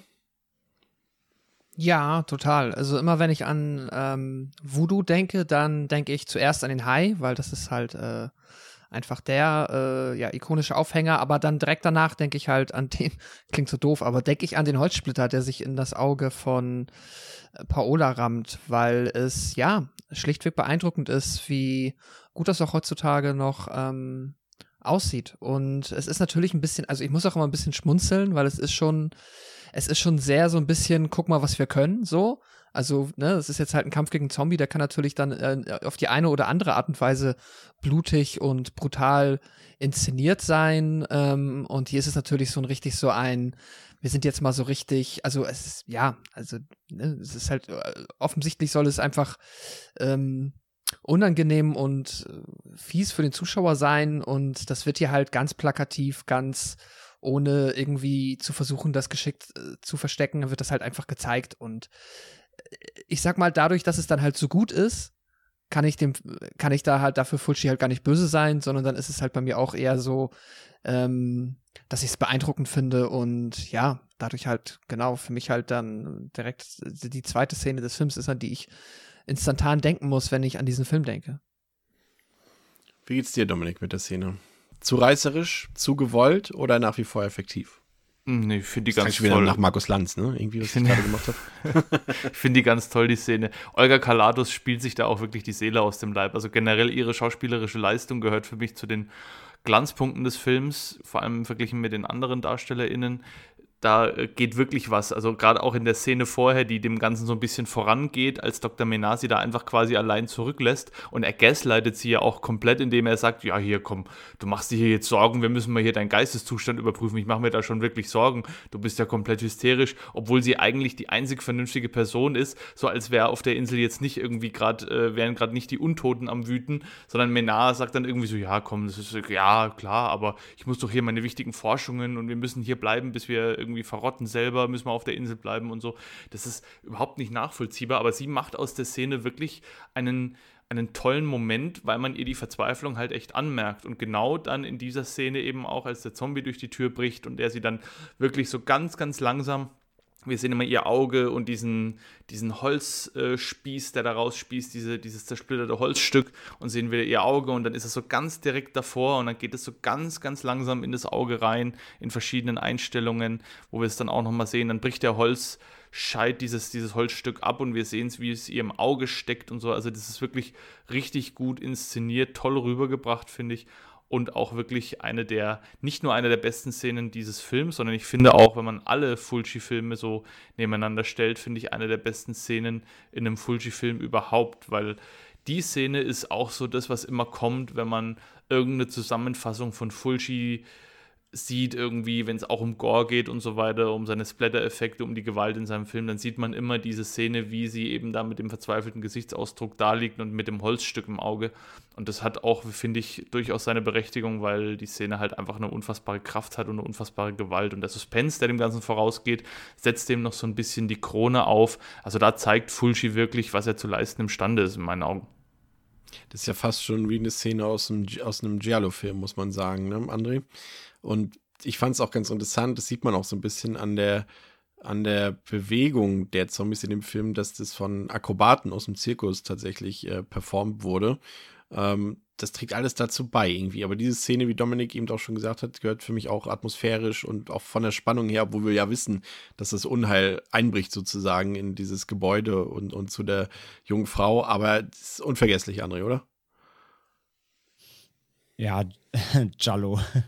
ja gut, also der Zombie trägt zwar keine schwarzen Handschuhe, aber ähm, rein so vom Aufbau, von der Langsamkeit und vielleicht auch dann von der Intensität und dass man bei der Tötung dann selbst auch, naja, tauscht man mal das Messer dann gegen den Holz, äh, gegen den Holzsplitter, dann kommt das vielleicht sogar irgendwie dem nahe. Mm, Ja, was soll ich noch hinzufügen? Ähm, ihr habt es auf den Punkt schon gebracht. Das ist halt wirklich mit die legendärste Szene, äh, zumindest halt was, was einen Kill, was Gore angeht ähm, in dem Bereich. Die, die ist äh, super spannend aufgebaut. Die ist, ich meine, klar, auch hier wieder die alte Horrorschule. Wenn man denkt sich die ganze Zeit, Mädel, lauf doch aus dem Haus raus irgendwie, aber ähm, es ist quasi ja unvermeidlich, da sie die Bedrohung ja auch quasi überhaupt nicht einschätzen kann, nicht kennt. Und wenn der Zombie dann auch erstmal in der Bude ist, dann ist halt auch schon vorbei quasi. Mm, Und ja, halt vor allem natürlich dann der, der explizite Kill selbst äh, mit dem, mit den FX auch dazu eben, äh, ja, immer noch schmerzhaft, immer noch hart, äh, trotz äh, heute 4K-Abtastung. Man sieht natürlich, dass es eine, ein Prop ist, ein, eine Attrappe, äh, der Kopf dann im Schnitt, äh, wenn der Splitter eintritt, sehr deutlich, aber nichtsdestotrotz ähm, immer noch eine sehr effektive und ja, sehr harte Splatter-Szene und einer der sicherlich ähm, Gore-Highlights des Films, ganz klar. Ich finde ja auch, dass, dass der Film auch technisch da auf einem erstaunlich hohen Niveau ist, wenn wir auch das Produktionsbudget uns vor Augen halten. Und wenn wir dann solche Szenen sehen, die ja auch hervorragend geschnitten sind, finde ich. Also das besteht ja schon aus mehreren ähm, Takes sozusagen und auch aus mehreren Teilszenen, aber die, diese einzelnen, äh, ja, die, diese Schnitte, die passen so perfekt zusammen. Wenn wir erst sehen, wie der Splitter vor ihrem Auge ist, dann dreht sich die Kamera so ein bisschen rum und dann dringt der Splitter ins Auge ein. Und dann sehen wir ein paar Sekunden später, wie es dann eben logischerweise nicht ihr echtes Auge ist, sondern eben, äh, du hast es gesagt, wie, wie es ein Prop ist. Aber das ist alles so schön gut konstruiert und so gut zusammengeschnitten, dass du da nie auf die Idee kommen würdest, jetzt zu sagen, ha, guck mal, das ist ein Prop, sondern es fügt sich alles so nahtlos und schön organisch ein. Das muss man sagen, ist halt eben auch eine Stärke von Fulcis Film und äh, gerade auch in, jetzt in dieser Szene eben. Und ich finde es auch irgendwie interessant, wir hatten es vorhin ja schon mal angedeutet, einfach auch mal wieder eine Abwechslung, gerade wenn man den Film jetzt mal wieder sieht, vielleicht nach ein paar Jährchen oder so. Und wir sind ja immer diese ganzen modernen Sachen gewohnt. Wir haben ja auch gerade letztens erst 28 Days Later und so weiter besprochen. Aber auch, auch bei, bei Romero war es ja so, dass das alles so, ja, das ist ein Virus oder das kommt aus dem Labor und so sind die Zombies entstanden und irgendwie dieses Gefühl hier, dass das Ganze mal wieder ein bisschen unergründbarer ist. Wir sehen das ja auch die ganze Zeit. Es bleibt ja auch mehr oder weniger im Unklaren und Dr. Minar forscht ja auch und sagt am Ende ja immer nur, ja, nee, das war es nicht. Nee, das war es auch nicht. Das war es auch nicht. Aber es bleibt trotzdem letztendlich unergründet und gerade dieses Übernatürliche, was wir ja vorhin auch schon hatten mit diesen ganzen Voodoo-Elementen drin. Und ich finde, da funktioniert der irgendwie Pascal aus meiner Sicht hervorragend, weil er eben so diese, diese Mischung, dieses Oldschoolige aus den 30ern und 40ern hat und gleichzeitig dann das Moderne aus dem Zombie-Film, was auch ein bisschen reißerisch ist, was deutlich brutaler ist, was, was schneller ist, aber was eben auch diesen, diesen Gore-Gehalt hat. Und ich finde, da ist der Film echt, das ist so seine Stärke für mich, so diese perfekte Mischung aus alt und neu, was Zombies angeht, oder? Ja, das denke ich auch. Also ich finde auch, ähm, glaube ich generell, dass der Film einfach einer ist, der halt wirklich, also einer der Zombie-Filme, der ja, den Zombie halt also maximal in den Mittelpunkt stellt. Damit meine ich jetzt halt quasi so, alles, was den, oder das meiste, was den Film ausmacht, ist halt ähm, hier auf die, auf die Zombies zurückzuführen, in dem Sinne, dass das halt wirklich der Selling Point des Films ist. Wenn wir jetzt halt natürlich wieder mit Romero vergleichen, ähm, dann sieht man halt da, da ist es natürlich dann, äh, das sind es auch Zombies, aber da ist ja immer dann noch in den allermeisten Filmen irgendeine ähm, jetzt sozialkritische oder irgendwie zumindest noch eine Metaebene drin. Und die sehe ich jetzt zwar hier nicht, aber dafür finde ich, feiert Fulci einfach ähm, den Mythos Zombie ab und macht das mit den ja, auf die beste Art und Weise, wie er es machen kann. Und gerade durch diese Mischung, dass wir halt wirklich dieses ganz mysteriöse, ganz unerklärte, und er lässt es auch so schön unerklärt haben, ähm, mit den besten Effekten, die er dann zu der Zeit halt fabrizieren konnte. Und die sind ja nun, wie wir gerade eben schon festgestellt haben, wirklich mindestens gut. Wahrscheinlich sehr gut. Und dadurch ähm, reicht das auch dem Film einfach komplett, dass er sich hier so auf diese, ähm, finde ich, äh, auf diese Zombies verlassen kann weil, ja, das, also das, das Setting und die Zombies, that's it, das ist der Film und das ist klasse. Das ist, ähm, ja, ziemlich gut. Ja, mittlerweile breitet sich äh, die Seuche auf der ganzen Insel aus. Überall laufen Zombies durch die Gegend. Und unsere vier, ich nenne sie mal Touristen, ähm, die ja dort eigentlich nach dem Vater von Anne gesucht haben, die fahren dann zum Haus von Dr. Minar und finden dann dort nur noch die Leiche von Paola, also von, von Minars Frau wieder. Und äh, sie müssen dann noch beobachten, wie einige Zombies dann eben von dieser Leiche snacken, sag ich mal. Auch eine sehr drastische Einstellung, wenn man dort die ganzen Eingeweide und Organe dort sieht. Das ist schon, der Film nimmt sich da Fulcio typisch oder wie es dann Fulcio äh, Fulcio sei schon. Fulcio ist auch gut, das brauche ich nur noch einen Namen sagen. Fulci technisch sich ja eh etablieren sollte bei ihm. Wie gesagt, nicht umsonst der italienische Spatter King, aber ähm, das zieht sich ja dann durch. Aber hier zeigt er eben, wie drastisch seine Filme sein können.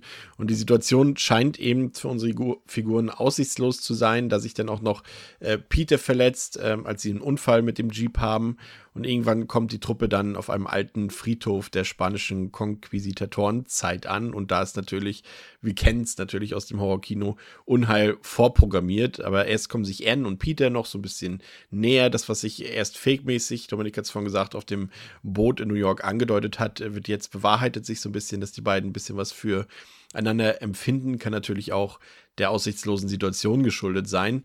Aber dann brechen plötzlich die Zombies aus ihren Gräbern aus und attackieren unsere Heldinnen und Helden und vor allem Susan ist von dem Anblick und von der Erscheinung der Untoten völlig schockiert und wird am Ende auch brutal in den Kehlkopf gebissen und getötet. Und Peter schafft es dann gerade noch so, den Angreifer zu enthaupten, aber Susan ist dann leider wirklich nicht mehr zu retten. Und während immer wieder mehr Tote lebendig werden, versucht sich dann die Gruppe um Anne, Peter und Brian zu retten. Und ja, das muss ich sagen, ist so ein bisschen, hier kann man auch so ein bisschen, und das ist auch ein bisschen der Charme des Films, dass er eben nicht so technisch funktioniert wie, wie Dawn of the Dead, dass da auch mehr Fehler drin sind und auch der Realismus eben so ein bisschen beiseite gelegt wird. Ich meine, wenn wir ehrlich sind, äh, natürlich sehen die Zombies hier alle fantastisch aus und tausendmal besser als bei Romero, aber eigentlich müssten die ja auch ganz anders aussehen, wenn sie dort äh, dem Friedhof sich äh, entwachsen, Dominik, oder? Also die müssten eigentlich ein bisschen weiß ich nicht, ein bisschen knochiger wirken. Die sind alle noch so, die sehen alle noch so vital aus.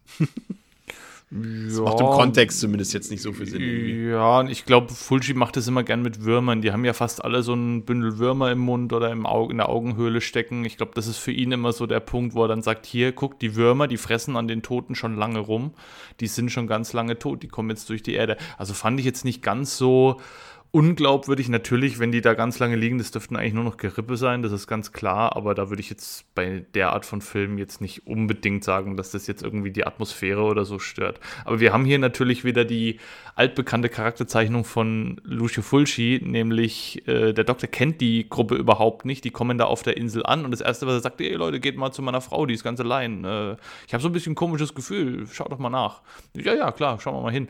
Und dann gehen die da hin und dann ist das die, das ist auch die einzige Fressszene, Szene, die es in dem ganzen Film gibt. Also korrigiert mich, also bis auf die Bisse natürlich, aber so eine Bankettszene, wie wir sie eben auch aus Dawn oder Day of the Dead kennen, wo dann mehrere Tote sich da an einer oder mehreren Personen delektieren, gibt es in der Form nur in dieser einen Szene und auch eigentlich nur recht kurz. Also gibt ein paar drastische Szenen natürlich, die mampfen dann mal an der Hand rum oder am Beinstumpf oder so. Natürlich ist der Kopf noch intakt, weil wir müssen ja den, den Augeneffekt noch bewundern, aber grundsätzlich ist es die einzige Mampf-Szene, die es in dem ganzen Film gibt. Und dann eben diese Szene auf diesem Friedhof mit den spanischen Conquistadores, die auch so ein bisschen, ja, ähm, klar, Susan ist dann wirklich geschockt und wird dann auch in einer sehr schönen Gore-Szene in den Hals gebissen. Sieht auch ganz toll aus, finde ich, wie da das Blut raussprudelt aus der Halswunde. Finde ich super gemacht äh, ja, wirkt jetzt auch nicht ganz so glaubwürdig, weil ich meine, die wissen ja jetzt, was auf der Insel so halb los ist, haben irgendwie jetzt gerade eben noch gesehen, wie die Frau vom Doktor irgendwie komplett auseinandergelegt worden ist und jetzt sind sie da total von der Rolle, als da die Zombies durch die, durch die Erde brechen und sind auch quasi komplett geschockt und können nur in Schockstarre verharren, während da eben diverse Leute aus der Gruppe gegessen werden. Auch die Reaktion von Brian irgendwie auf den Tod von Susan, ne? das ist auch mehr so, ja gut, jetzt ist sie tot, aber ja, wir haben jetzt auch Wichtigeres, jetzt müssen wir hier mal weitermachen. Und auch als ähm, als Anne dann erfährt, dass ihr Vater gestorben ist. Das wird ja auch nochmal in so einer Rückblende kurz mhm. vorher erzählt. Das erzählt der Dr. Menard das ist ja eigentlich der komplette, der, der, Zweck der Reise war ja eigentlich rauszufinden, was mit dem Vater ist. Und jetzt erzählt er ihr, ah, oh, der ist ganz dramatisch gestorben. Ich habe den sogar noch selber erschossen, weil er irgendwie zum Zombie geworden ist. Da habe ich ihn irgendwo verbuddelt. Sie reagiert da eigentlich gar nicht drauf. Ne? Das ist dann so, ja, gut, jetzt wissen wir. Eigentlich könnten sie wieder gehen, weil jetzt haben sie ja, sie wissen ja, der Vater ist weg. Was gibt es jetzt noch auf der Insel zu tun? Aber gut, jetzt kommen halt die Zombies und jetzt müssen wir halt da irgendwie was machen. Ne? Aber da legt Fulci halt einfach überhaupt keinen Wert drauf. Die wichtigen Forschungen von Dr. Menard, die er in, in, gegen seiner Frau gegenüber ja auch hervorhebt als Grund, warum sie sich noch auf der Insel befinden, da spricht kein Mensch mehr drüber hinterher. Das ist alles Schall und Rauch, wenn die Zombies dann durch die Decke dringen, durch, die, durch, die, äh, durch den Erdboden dringen und wenn es dann eben zum großen Finale hinläuft, dann ist das alles komplett vergessen und egal. Und das, ganz ehrlich, mich stört es auch nicht. Man kann das dem Film natürlich ankreiden und man kann sagen, Fulci baut da wirklich Mist. Es stimmt auch, aber es ist einfach in der Art von Film ist es mir komplett wurscht. Wenn die Zombies schön knackig sind, wenn es schön spritzt und, und splattert an allen Ecken und Enden, dann bin ich da zufrieden. Dann brauche ich dann nicht irgendwie große Logik. Ver Vernetzungen und irgendwelche eine ganz toll durchdachte Geschichte und tolle Charaktere brauche ich eigentlich nicht in dem Film. Es ist ja tatsächlich auch so, und da gebe ich dir auch vollkommen recht, und äh, Fulci interessiert sich wirklich nicht dafür, wenn man allein bedenken, wie diese Gruppe da so lange obwohl der Film jetzt ja auch kein, keine große Zeitspanne umfasst, aber äh, wie dort einfach die Seuche dort unterschätzt wird. Ne? Sie hätten ja einfach auch, wie gesagt, du sagst es schon, okay, das mit dem Vater von Anne hat sich erledigt. Ja, okay, let's go, lass uns wieder abhauen. Und äh, diese ganzen, sie versuchen ja auch irgendwie so richtig gar nicht von der Insel zu verschwinden und das wirkt alles so ein bisschen unglaubwürdig, aber das ist dann irgendwie auch egal und das ist das, was ich vorhin auch hm, so ein bisschen gesagt habe, das muss man halt bei Fulci, ähm, André ja auch immer so ein bisschen mitnehmen. Ne? Also man hat jetzt, die Figuren sind jetzt nicht unsympathisch, das kann man nicht sagen, aber man entwickelt jetzt auch nicht große Sympathien zu irgendwem dort und es gibt eben keine richtige Dramaturgie. Die Handlung ist ja quasi auf Null gesetzt und funktioniert trotzdem, aber wir haben eine Exposition am Anfang und dann haben wir eigentlich nur noch geführt ein paar Setpieces. Boot, sprich, daran erinnern wir uns an Zombie vs. High. Dann haben wir das äh, mit, mit ähm, ähm, Paola und dem Splitter, jetzt den Friedhof und am Ende das Finale. Und dazwischen gucken die Charaktere halt mal ein bisschen äh, dumm durch die Gegend und äh, wissen nicht, was sie machen sollen. Aber eine richtige Geschichte oder irgendwie ja nicht mal einen richtigen Faden durch die Handlung gibt es ja irgendwie gar nicht. Aber wie Dominik schon sagt, im Endeffekt ist es egal, oder? Ja, die Figuren wirken halt auch generell teilweise auch so geistig, geistesabwesend. Also die rennen so ein bisschen durch den Film. Ähm, wieder auch jetzt in der Situation eben, wie, wie vorhin beschrieben, sie stoßen teilweise schon irgendwie auf Grauen und wissen so irgendwie grob, was abgeht, aber sind dann trotzdem plötzlich wieder völlig neu schockiert, wenn dann irgendwie Sachen passieren, mit denen sie nicht gerechnet haben. Ähm, und dazu bleiben sie halt ja auch wirklich relativ eindimensional. Ne? Also gibt es ja jetzt wirklich keinen Deep Dive irgendwie und die, also die einzige Backstory, die die meistens haben, kannst du in einem Satz irgendwie aberzählen, falls überhaupt. Und wenn, also eigentlich kriegt ja nur wirklich nur die Hauptfigur irgendeine Art Backstory. Und selbst ja überhaupt diese ganze Forschung des Doktors bleibt ja sehr, sehr vage. Ne? Also äh, auch wie lang der schon da ist und was überhaupt und äh, irgendwie mal Hinweise und äh, das, der, Hinweis auf dem Boot ist halt, der, der ist da und der forscht da halt rum. Dann fahren wir halt hin. Und naja, alles andere ist ja quasi wirklich nur noch äh, ja, Self-Aware-Exposition, nämlich äh, Zombies, auf geht's, äh, Gegröße und ähm, ja, bisschen auf der Insel von links nach rechts, von rechts nach links. Und ja, mehr groß, mehr groß auch Backstory zu der ganzen Forschung und was das alles überhaupt richtig so sollte, bleibt ja auch irgendwie alles auf der Strecke. Und bin aber auch bei Dominik, nämlich, es ist halt eigentlich aber auch egal. Denn das, was ich ja möchte von dem Film, wenn ich, wenn ich irgendwie Zombie und Fulci in einem, äh, in einem Werbetext lese, das ist halt genau das. Das sind, das ist das Gekröse, das ist die, das ist der hartes Blätter, das ist die atmosphärische, ähm, ja, von einem großartigen Score begleitete Atmosphäre irgendwie. Das ist der, das ist der, der Hang, die Liebe zum, zum Detail, was die Zombies und Co. angeht.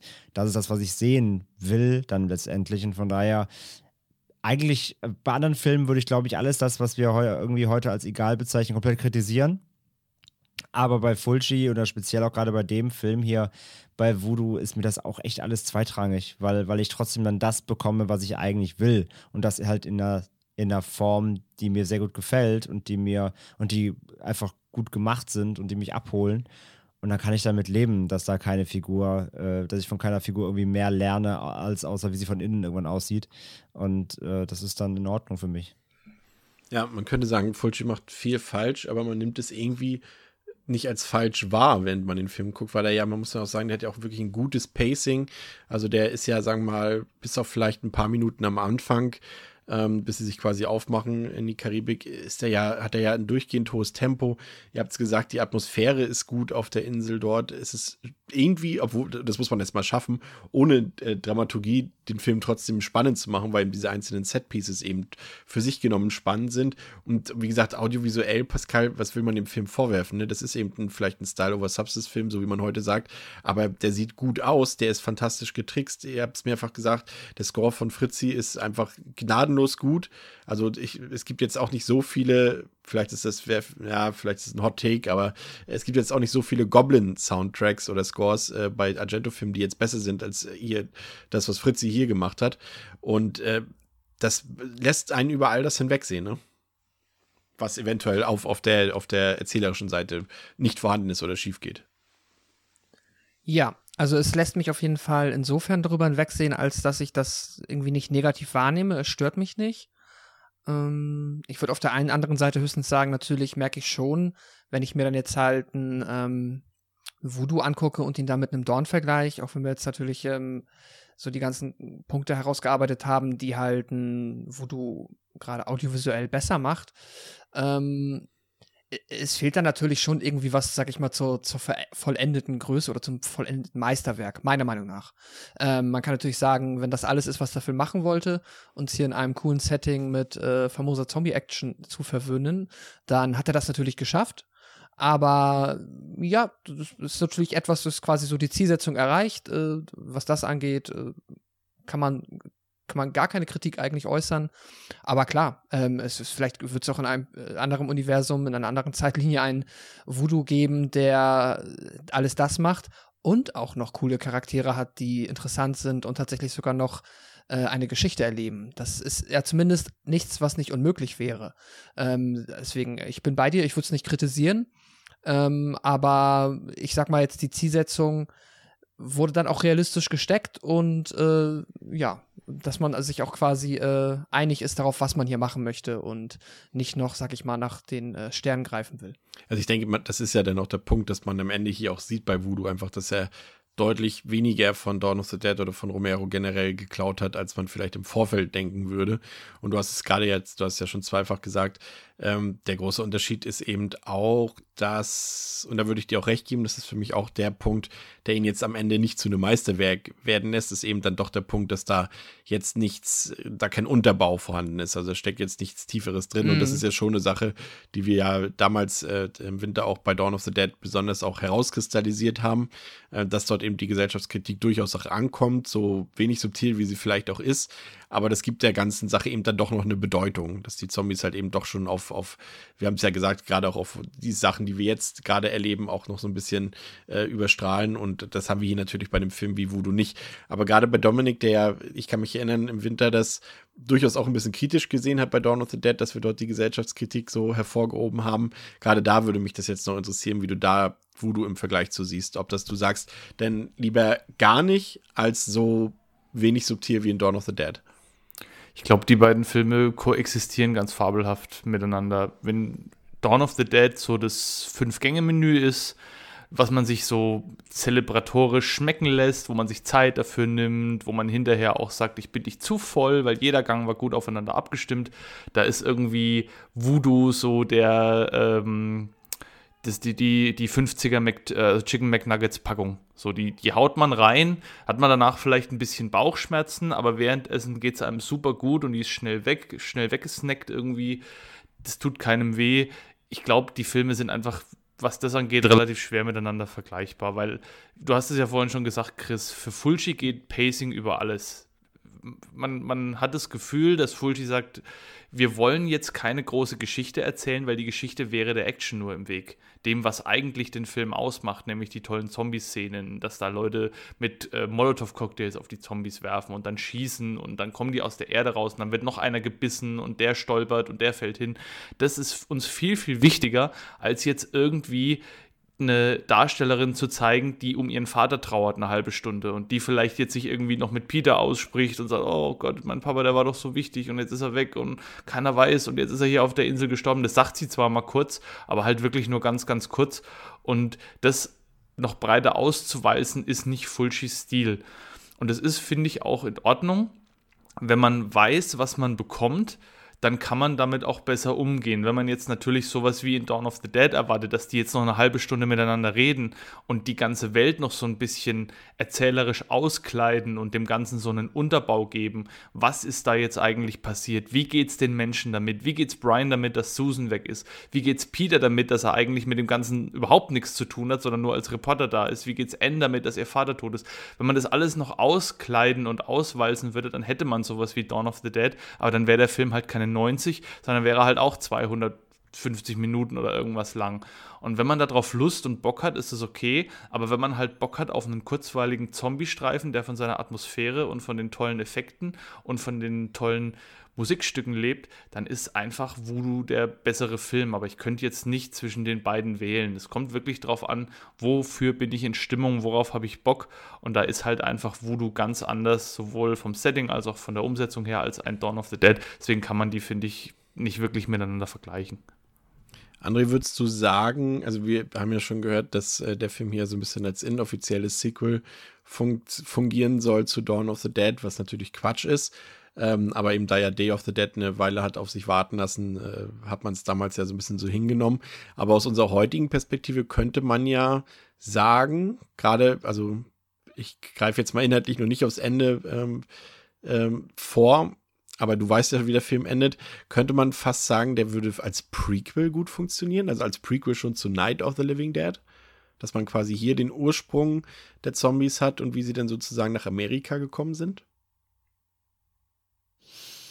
Also so rein, mhm. wenn wir es jetzt mal so ein bisschen zusammenflicken. So rein von der rein von der Timeline, sage ich mal her, klar. Also Night, Night beginnt ja schon mit der, ähm, ja, also nicht mit der, die ist ja nicht etabliert, die Pandemie, die Zombie-Pandemie, sage ich mal, wie in Dawn, aber sie sind halt schon da. Mhm, bei, das ist halt das Ding, bei, also direkt im Anschluss, es könnte halt gerade so währenddessen passieren. Man könnte so einen fließenden Übergang vielleicht schaffen, weil man sieht ja dann, also wir kommen gleich das Ende nochmal genau dann zu sprechen, aber die Masse an Zombies, die bei Voodoo am Ende dann gerade da äh, in, äh, in die Staaten einmarschiert quasi, äh, ist ja nicht gerade gering. Das heißt, eine entsprechende Massenpanik, ähm, Verbreitung, whatever, wäre ja dann schon recht schnell da. Das heißt, ähm, ja, und in, zum Anfang zu Night, da beginnt es ja wirklich gerade erst so. Und das, ja, wie gesagt, so als kleiner fließender Übergang könnte man es sagen, aber von der Timeline her könnte es so ein bisschen passen.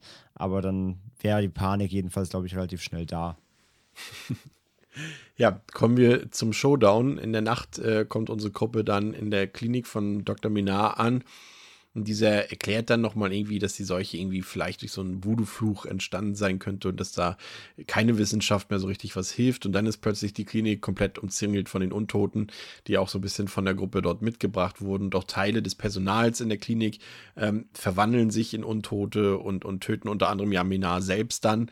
Und auch die Leute, die dort eigentlich in Behandlung waren, die werden nun auch zu Zombies. Und äh, Brian schafft es dann ja, einige Untote dort mit Waffen niederzustrecken. Doch irgendwie schaffen es die Zombies dann von draußen auch noch drin. Und die Situation scheint kaum noch zu bewältigen zu sein. Und die Gruppe versucht dann, die Zombies mit Molotow-Cocktails zu verbrennen. Dominik hat es vorhin schon mal angedeutet. Und äh, da gibt es dann so eine etwas längere Sequenz, die, ja, können wir gleich noch drüber reden, wie die wirkt. Und dann versuchen sie doch zu flüchten wieder aus dem Hospital dort Richtung Strand und da trifft Brian dann auf seine ja eigentliche äh, ja, Partnerin Susan, doch die ist ja mittlerweile auch untot und er kann diesen Anblick ja gar nicht ertragen, ist vollkommen schockiert davon und lässt sich deshalb von ihr auch beißen, also natürlich nicht mit Absicht, aber er ist halt so, so starr und von diesem Anblick so bewegungslos, dass es dann einfach passiert und die anderen drei Verbliebenen schaffen es dann noch rechtzeitig zurück aufs Boot und dort stirbt Brian dann eben. Er wurde ja, wie gesagt, gebissen und stirbt dann aufgrund seiner Infektion. Und über das Radio müssen die verbliebenen Peter und Andern erfahren, dass die Zombie-Plage mittlerweile auch New York ergriffen hat. Und das letzte Bild des Films zeigt dann eben, wie ein paar Zombies über, welche ist es, was ist das, Manhattan Bridge? Dominik, du warst, glaube ich, schon mal in New York, ne? Mm, ja, Brooklyn richtig. Bridge. Brooklyn Bridge. Ah, Brooklyn Bridge, okay. Ja. Und äh, sie überrendern dort quasi New York. Ähm, ja, ich, ich, hm, ein paar, ein paar, Punkte habe ich tatsächlich beim Finale, die mir nicht ganz so gut gefallen. Ich finde, es sieht tatsächlich ein bisschen unbeholfen und Panne aus, wenn sie dort die, die ganze Zeit Molotow-Cocktails auf die Zombies werfen und die dann gefühlt immer nur so 10 Zentimeter vorrücken. Ich finde irgendwie nicht so richtig, dass da eine Gefahr zum Ausdruck kommt. Es sind zwar viele Zombies, sind bestimmt zehn oder so, aber das ganze Tempo, das die dort vorlegen und so weiter, das wirkt auf mich jetzt irgendwie nicht so ausweglos, wie uns das der Film verkaufen will. Und ich muss sagen, auch das Ende mit der Radioübertragung dort, äh, also ich, ich habe es jetzt auch nicht nachgemacht oder zitiere es jetzt auch nicht, den Radioreporter dort, das ist zwar fies am Ende, das Ganze so mit einem Downer in einem eigentlichen Happy End äh, münden zu lassen, aber es wirkt echt auch ein bisschen arg lächerlich, muss ich sagen, so wie es dort dargestellt wird. Und das sind so, hier konnte ich dann auch nicht drüber hinwegsehen, weil der Film da am Ende jetzt, abgesehen von so ein bisschen Action, auch nicht mehr so viele Schauwerte zur Verfügung hatte. Aber und deswegen leite ich zuerst zu dir, Dominik. hier, du hast ja vorhin kritisiert, äh, die Reaktion von Brian auf das Ablesen, Ableben von Susan. Ich finde, das macht er hier fast wieder ein bisschen gut, weil hier ist, also der Anblick hat ihn ja dann doch ziemlich schockiert und man merkt dann schon, dass ihn das ganz schön mitgenommen hat, was jetzt quasi mit seiner Partnerin dort geschehen ist. Das war nochmal eine Szene, die auf mich doch einen Eindruck hinterlassen hat. Ja, da haben sie es nochmal so ein bisschen versucht reinzuholen. Ne? Er steht ihr dann so gegenüber und sie kommt dann und er ist dann wirklich auch so schockstarr und wird dann halt gebissen und Peter erschießt sie dann noch und dann fliehen sie da zusammen auf das Boot. Es ist schon sehr, sehr gedrungen und sehr, sehr schnell alles. Ne? Wir kommen wirklich vom Finale innerhalb von irgendwie 15 Minuten, kommen wir von dieser Szene auf dem Friedhof mit den spanischen Conquistadores, kommen wir äh, zu der Szene, wo sie dann alle zu dritt auf dem Boot sitzen. Und zwischendrin passiert halt quasi alles also wir haben Feuer, wir haben explodierende Zombieköpfe, wir haben Schusswaffen, wir haben Leute, die gebissen werden aus nicht wirklich nachvollziehbaren Gründen, weil sie scheinbar immer noch nicht verstanden haben, wie das Ganze funktioniert. Also da passiert wirklich dann alles nochmal in diesen 15 Minuten, haut Fulci nochmal alles raus, was geht. Und dann am Ende ist halt wirklich noch so, ach so, Moment, wir müssen jetzt noch das Ende irgendwie machen. Wie machen wir das am besten? Ach so, ja, hier im Radio. Ja, und, äh, ah, sie kommen, äh, sie, sie, sind jetzt schon hier bei uns und äh, sie strömen diesen Punkt dazu und sie kommen alle. Und dann sehen wir halt noch dieses Bild, wie sie da über die Brücke laufen. Unten läuft der Berufsverkehr schön weiter und so ein Hubkonzert ist dann noch so drüber gelegt. Das ist schon alles auch so, ja, wirkt cool, ich mag die Szene auch echt gerne, aber man sieht halt einfach, dass da Leute in Zombie-Kostümen über eine Brücke laufen, die wahrscheinlich nicht mal abgesperrt worden ist. Wahrscheinlich hat er das einfach so gedreht irgendwie. Da äh, bin ich jetzt nicht im Bilde, aber man sieht halt, dass unten einfach der Verkehr normal weiterläuft. Also es sieht jetzt nicht aus wie eine drohende Zombie-Apokalypse mit Autounfällen und was weiß ich, was da alles noch mit dabei sein müsste normalerweise. Aber es macht trotzdem Spaß. Der Gedanke zählt und mir, mir geht da immer so ein bisschen das Herz auf, wenn ich das sehe, weil es halt einfach sehr, sehr schön ist und weil man noch so ein bisschen hier vielleicht, André hat es ja vorhin gesagt, der Schulterschluss zu Night of the Living Dead, der klappt für mich auch nicht so wirklich, aber der Schulterschluss zu Dawn of the Dead würde da vielleicht noch am ehesten klappen, dass man sagt, wenn man Night ausklammert, so wie es in Dawn jetzt ist, da sehen wir hier schon so die ersten Anzeichen dann davon, die Zombies sind dann da nach Amerika gekommen, auf den Spuren von Columbus, haben sie Amerika neu entdeckt und haben sich das Ganze quasi dann zu eigen gemacht und dann geht es mit Dawn und mit Day weiter. Könnte man noch so argumentieren, aber muss man ja auch nicht, weil wir haben ja jetzt schon festgestellt, die Filme haben keinerlei Zusammenhang und die können wunderbar nebeneinander her existieren. Wir brauchen da nicht unbedingt so einen zwanghaften Zusammenhang herbeireden, den es gar nicht geben muss, in meinen Augen. André, wird dir das Finale gefallen? Ja, also was die, was die Endschlacht, sag ich mal, angeht, äh, da bin ich halt auch bei dir.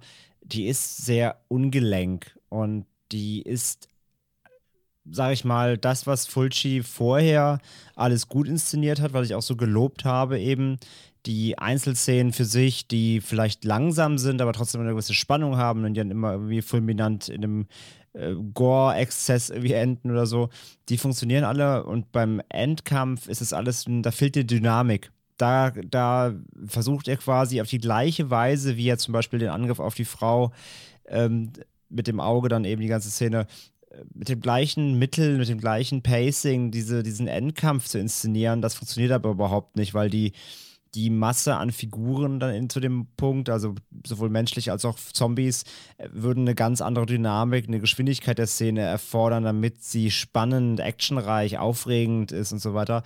Und die wirkt halt echt wie so eine, ja, wie so eine, wie so eine stehende Belagerung irgendwie, ne? Also die Zombies kommen zwar hier und da eben dann in die Fenster und wanken so ein bisschen rum, aber die, die menschlichen Figuren verhalten sich halt irgendwie, als ob da gerade irgendwie ein Guerillatrupp reinstürmt. Aber, aber die ganze Szene gibt das gar nicht wieder. Oder das Tempo. Die Zombies bestimmen das Tempo, aber die, die, die menschlichen Figuren verhalten sich gerade wie der Angriff in Predator auf das, auf das Guerilla-Camp irgendwie. Also, das ist ganz konträr irgendwie. Das, das, das funktioniert nicht so richtig gut, für mich auch nicht gibt auch so Szenen wie, da kommt so, zum Beispiel, da gibt so es so eine, so eine Fensterklappe, diese Holzläden haben da ja diese, hat ja diese Hütte, da geht so ein Holzladen auf, so ein Zombie guckt rein ein, ein, ich weiß gar nicht, wer es war, ein der der Dudes schießt halt mit einer Schrotflinte auf den Zombie.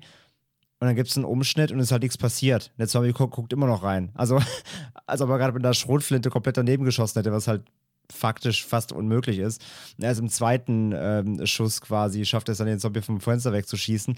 Das ist alles so ein bisschen ungelenk und wie gesagt, verliert da so ein bisschen das, was er vorher Film, was der Film vorher so gut gemacht hat, kann er hier einfach nicht so ganz umsetzen. Da fehlt ihm vielleicht einfach das Actiongespür. Ich bin mir nicht so ganz sicher. Ich habe Contraband nie gesehen. Ich weiß nicht, wie Fulci da Action inszeniert, aber hier in dem Film. Okay, äh, ja, ist bei mir auch noch auf der Watchlist ganz oben, aber jedenfalls hier hatte ich irgendwie das Gefühl, da hat er irgendwie das Händchen nicht gehabt für die Szene insgesamt. Die, die, die, da fehlt mir die Dynamik im, im Kampf irgendwie. Nichtsdestotrotz macht sie auch hier wieder Spaß, äh, weil dann trotzdem eben auch hier da eine Härte drin ist, weil dann irgendwie doch alles brennt und, und, die, und dann irgendwie doch die ganze Szenerie für sich dann irgendwie wieder, wieder was hergibt, so. Aber so rein der Aufbau der Szene und wie sich die Action, Anführungszeichen, ausspielt, ähm, finde ich da tatsächlich am schwächsten insgesamt vom Film. Und ja, das Endbild dann natürlich quasi diese, diese, ja, quasi fast schon Cliffhanger so auf dem zweiten Teil. Mhm. Finde ich okay, so als Symbolik auch. Natürlich wieder unterlegt mit dem grandiosen Score. Der rettet eh jede Szene. Du kannst den ganzen Film einfach diesen Score durchlaufen lassen. Der ganze Film eine 10 von 10 mit Doppelstern irgendwie. Ähm, der, der, der, der wertet eh alles auf. Aber so das, die Symbolik von diesem, dieser Zombie-Einmarsch, den, den mag ich ganz gerne. Ob das eben genau, wie Dominik sagt, so realistisch ist, dass dann da sonst alles normal weiterläuft, irgendwie, ist, ist natürlich äh, ein bisschen alles Humbug. Aber die Symbolik der Szene, die mag ich ganz gern. Pascal, dein Eindruck vom Finale und gerne dann auch schon dein Fazit übergehen. Mhm. Ja, ich glaube, ähm, ich kann mich der, ja, man kann es ja wahrscheinlich schon grundsätzlichen Kritik nennen, ähm, die jetzt das Finale angeht, schon anschließen. Ich finde tatsächlich auch das, was Dominik gesagt hat, dass sich das alles ein bisschen, ja, gedrungen anfühlt und dann auch ein bisschen gehetzt tatsächlich. Das Gefühl habe ich auch. Ich glaube, ich hätte tatsächlich auch gar kein Problem damit. Ich meine, der ist mit 90 Minuten jetzt echt super knackig, geht gut runter und geht gut weg, aber der hätte von mir aus tatsächlich an ein, zwei Stellen gern noch mal ein bisschen auf die Bremse drücken können und dann noch mal so ein bisschen, ein bisschen mehr, ähm, ja, sich einfach ein bisschen mehr Zeit lassen können. So manche äh, Momente vielleicht auch ein bisschen mehr mit Spannung noch zu unterlegen, da so ein bisschen mehr ähm, Steigerung reinzubekommen. Weiß ich nicht. Also das sehe ich auch ein bisschen. Dann das grundsätzlich, also dann das Finale auf dem Boot ich finde es halt, ja, es ist bei mir auch so zwiegespalten. Ich finde es auf der einen Seite super cool. Dann ist es halt natürlich auch ein bisschen, es ist ein bisschen platt. Es ist auch ein bisschen, ja, doof nicht, aber ja, schon das, was Dominik sagt halt, ne? Man sieht da halt wirklich, also die Leute fahren wieder in die Stadt rein. Das ist halt, ähm, ja, es ist irgendwie, es ist ein Ende. Ich finde es mal so, was ich, was mir aufgefallen ist, was ich so ein bisschen charmant finde, ist, dass es dadurch, ähm, finde ich, hat so, hat das fast schon wieder jetzt kein, ist es kein Happy End für, ähm, für Brian und, äh, nee, für Peter und Anne. Aber so hat das zumindest ein bisschen was gebracht, dass sie überhaupt diese Reise auf sich genommen haben, weil jetzt haben sie ja zumindest für sich, sag ich mal, äh, die Gelegenheit, vielleicht nicht mehr nach New York zurückzufahren, sondern was anderes zu machen ähm, und so ein bisschen sich quasi ähm, ja, äh, eine Freiheit gegeben im Sinne von, wenn sie, wenn das halt alles nicht passiert wäre, wären sie halt in New York und jetzt wahrscheinlich auch ähm, zumindest ja Opfer der drohenden Zombie-Apokalypse. Das fand ich immer noch ganz charmant. Ähm, ja, und dann gehe ich auch gerne direkt in mein Fazit über. Ich, ähm, ja, ich, ich habe äh, abermals sehr, sehr viel Spaß mit dem Film gehabt. Ich es ist genau das, was wir gesagt haben, meiner Meinung nach. Ich fand den Vergleich, den du eben aufgebracht hast, Dominik, den fand ich ganz fantastisch mit Dawn of the Dead als Fünf-Gänge-Menü und Voodoo als das äh, 20er-Pack Chicken McNuggets ist äh, grandios. Ähm, weil, ja, ich glaube so, also wenn ich drüber nachdenke, so ähnlich empfinde ich auch. Äh, ja, so ähnlich sind auch meine Empfindungen dem Film gegenüber. Ich finde einfach, der ist, das ist ein ähm, klasse Zombie-Film, der halt, wie ich eben schon gesagt habe, den Zombie in den Mittelpunkt stellt, der die Action in den Mittelpunkt stellt und das alles in einem coolen Setting mit einem fantastischen Soundtrack. Ähm, und ja, das ist halt auch, wie ich es eben schon gesagt habe, das meiner Meinung nach, denke ich mal, Zielsetzung erfüllt. Alles, äh, was der Film, was Fulci machen wollte mit diesem Film, hat er hinbekommen. Und ich, ja, gucke den immer wieder gerne. Es ist einer meiner liebsten Zombie-Filme. Und ich es ist halt kein Meisterwerk, weil er halt natürlich halt äh, dann, jetzt mal gehässig gesagt, nur das 20er-Pack Chicken McNuggets ist. Ich mag den Vergleich wirklich sehr. Aber ähm, trotzdem ein klasse Film und ich gebe dem sehr gerne vier von fünf Sterne. Und ein Herz. Ja, ich ergänze den 20er, obwohl Dominik, glaube ich, sogar 50 Nuggets vorhin gesagt hat. Das ist dann doch vielleicht. Ich Äh, erzähle dann mal ein bisschen mehr.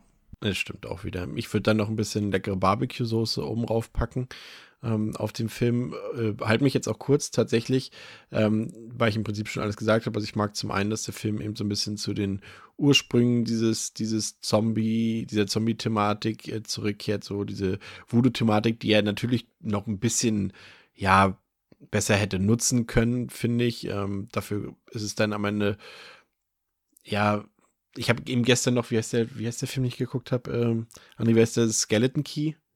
Der verbotene Schlüssel, heißt der so? Ja, ja. Ja, der hat ja auch diese Voodoo-Thematik, so ein bisschen natürlich ohne Zombies. Aber auch da, das fiel mir gerade ein, weil ich die beiden Filme quasi hintereinander geguckt habe, ähm, dass beide das Thema hätten noch besser nutzen können. Irgendwie, da kommt mir das ein bisschen, ähm, ja, noch zu unausgereift ein bisschen vor, gerade wenn irgendwie so der Einsatz von, von Schauspielerinnen oder Schauspieler Black People of Color äh, dabei ist, die, quasi keinerlei Rolle spielen in beiden Filmen. Das hätte man durchaus auch ein bisschen mehr ausnutzen können, wenn man diese Thematik schon aufmacht. Und ansonsten fehlt ihm halt so ein bisschen, vielleicht noch ein bisschen, ein bisschen was in der Geschichte. Aber ansonsten gebe ich allem recht, was ihr gesagt habt. Der ist audiovisuell super, das Pacing ist super, die Action ist bis aufs Finale super. Der hat sehr erinnerungswürdige Szenen bei, die man blindlings sofort, wenn man nachts um zwei Uhr geweckt wird und einer sagt, was fällt dir zu Voodoo ein, dann weißt du mindestens zwei Szenen, die du sofort in- und auswendig aufsagen kannst. Und ähm, das ist auf jeden Fall ein Film, der ein schönes Zeichen gesetzt hat, der auch so der eben, was wir vorhin gesagt haben, so dieses Bindeglied ist zwischen modernen, modernen Zombie-Filmen und klassischem alten Zombie-Film. Und ja, Effektarbeit ist grandios.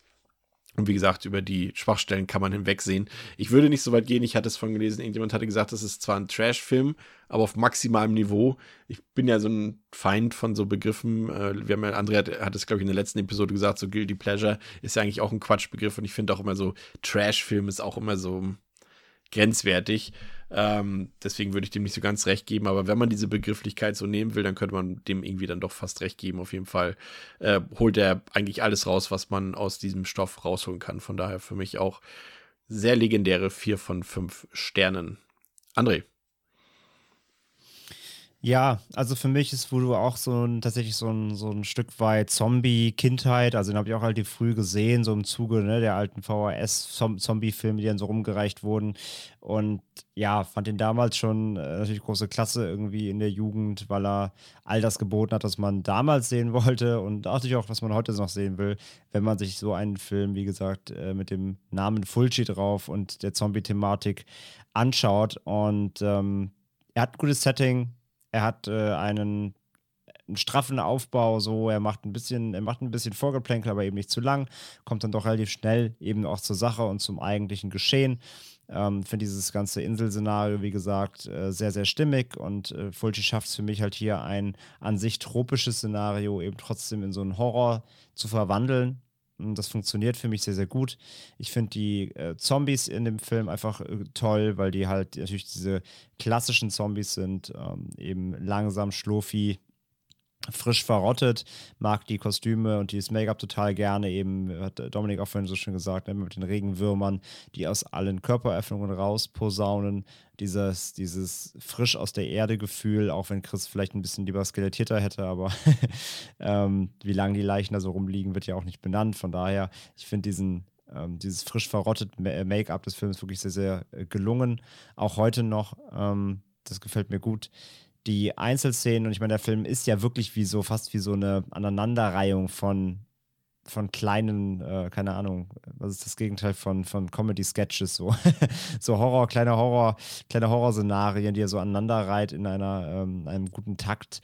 Ähm, Die funktionieren für sich genommen auf jeden Fall alle sehr, sehr gut. Äh, Die haben äh, ja moderaten Spannungsaufbau, auch wenn Chris, ich da Chris recht gebe, dass der Film an sich gar keine richtige Spannungskurve hat, sondern nur diese Einzelszenen eben haben für sich genommen immer diese, diese kleinen Bögen, die dann eben natürlich immer meist fulminant enden mit der legendären Augenszene und so weiter. Wir haben es alles schon benannt. Das klappt eben auch alles sehr, sehr gut. Und welcher Film kann eben von sich behaupten, groß, wirklich so zwei, gerade aus dem Genre, zwei legendäre Szenen zu vereinen oder äh, mit, mitzuführen. Von daher, das funktioniert auch alles für mich ganz gut. Äh, wie gesagt, der Film bleibt insgesamt relativ flach, die Figuren bleiben flach.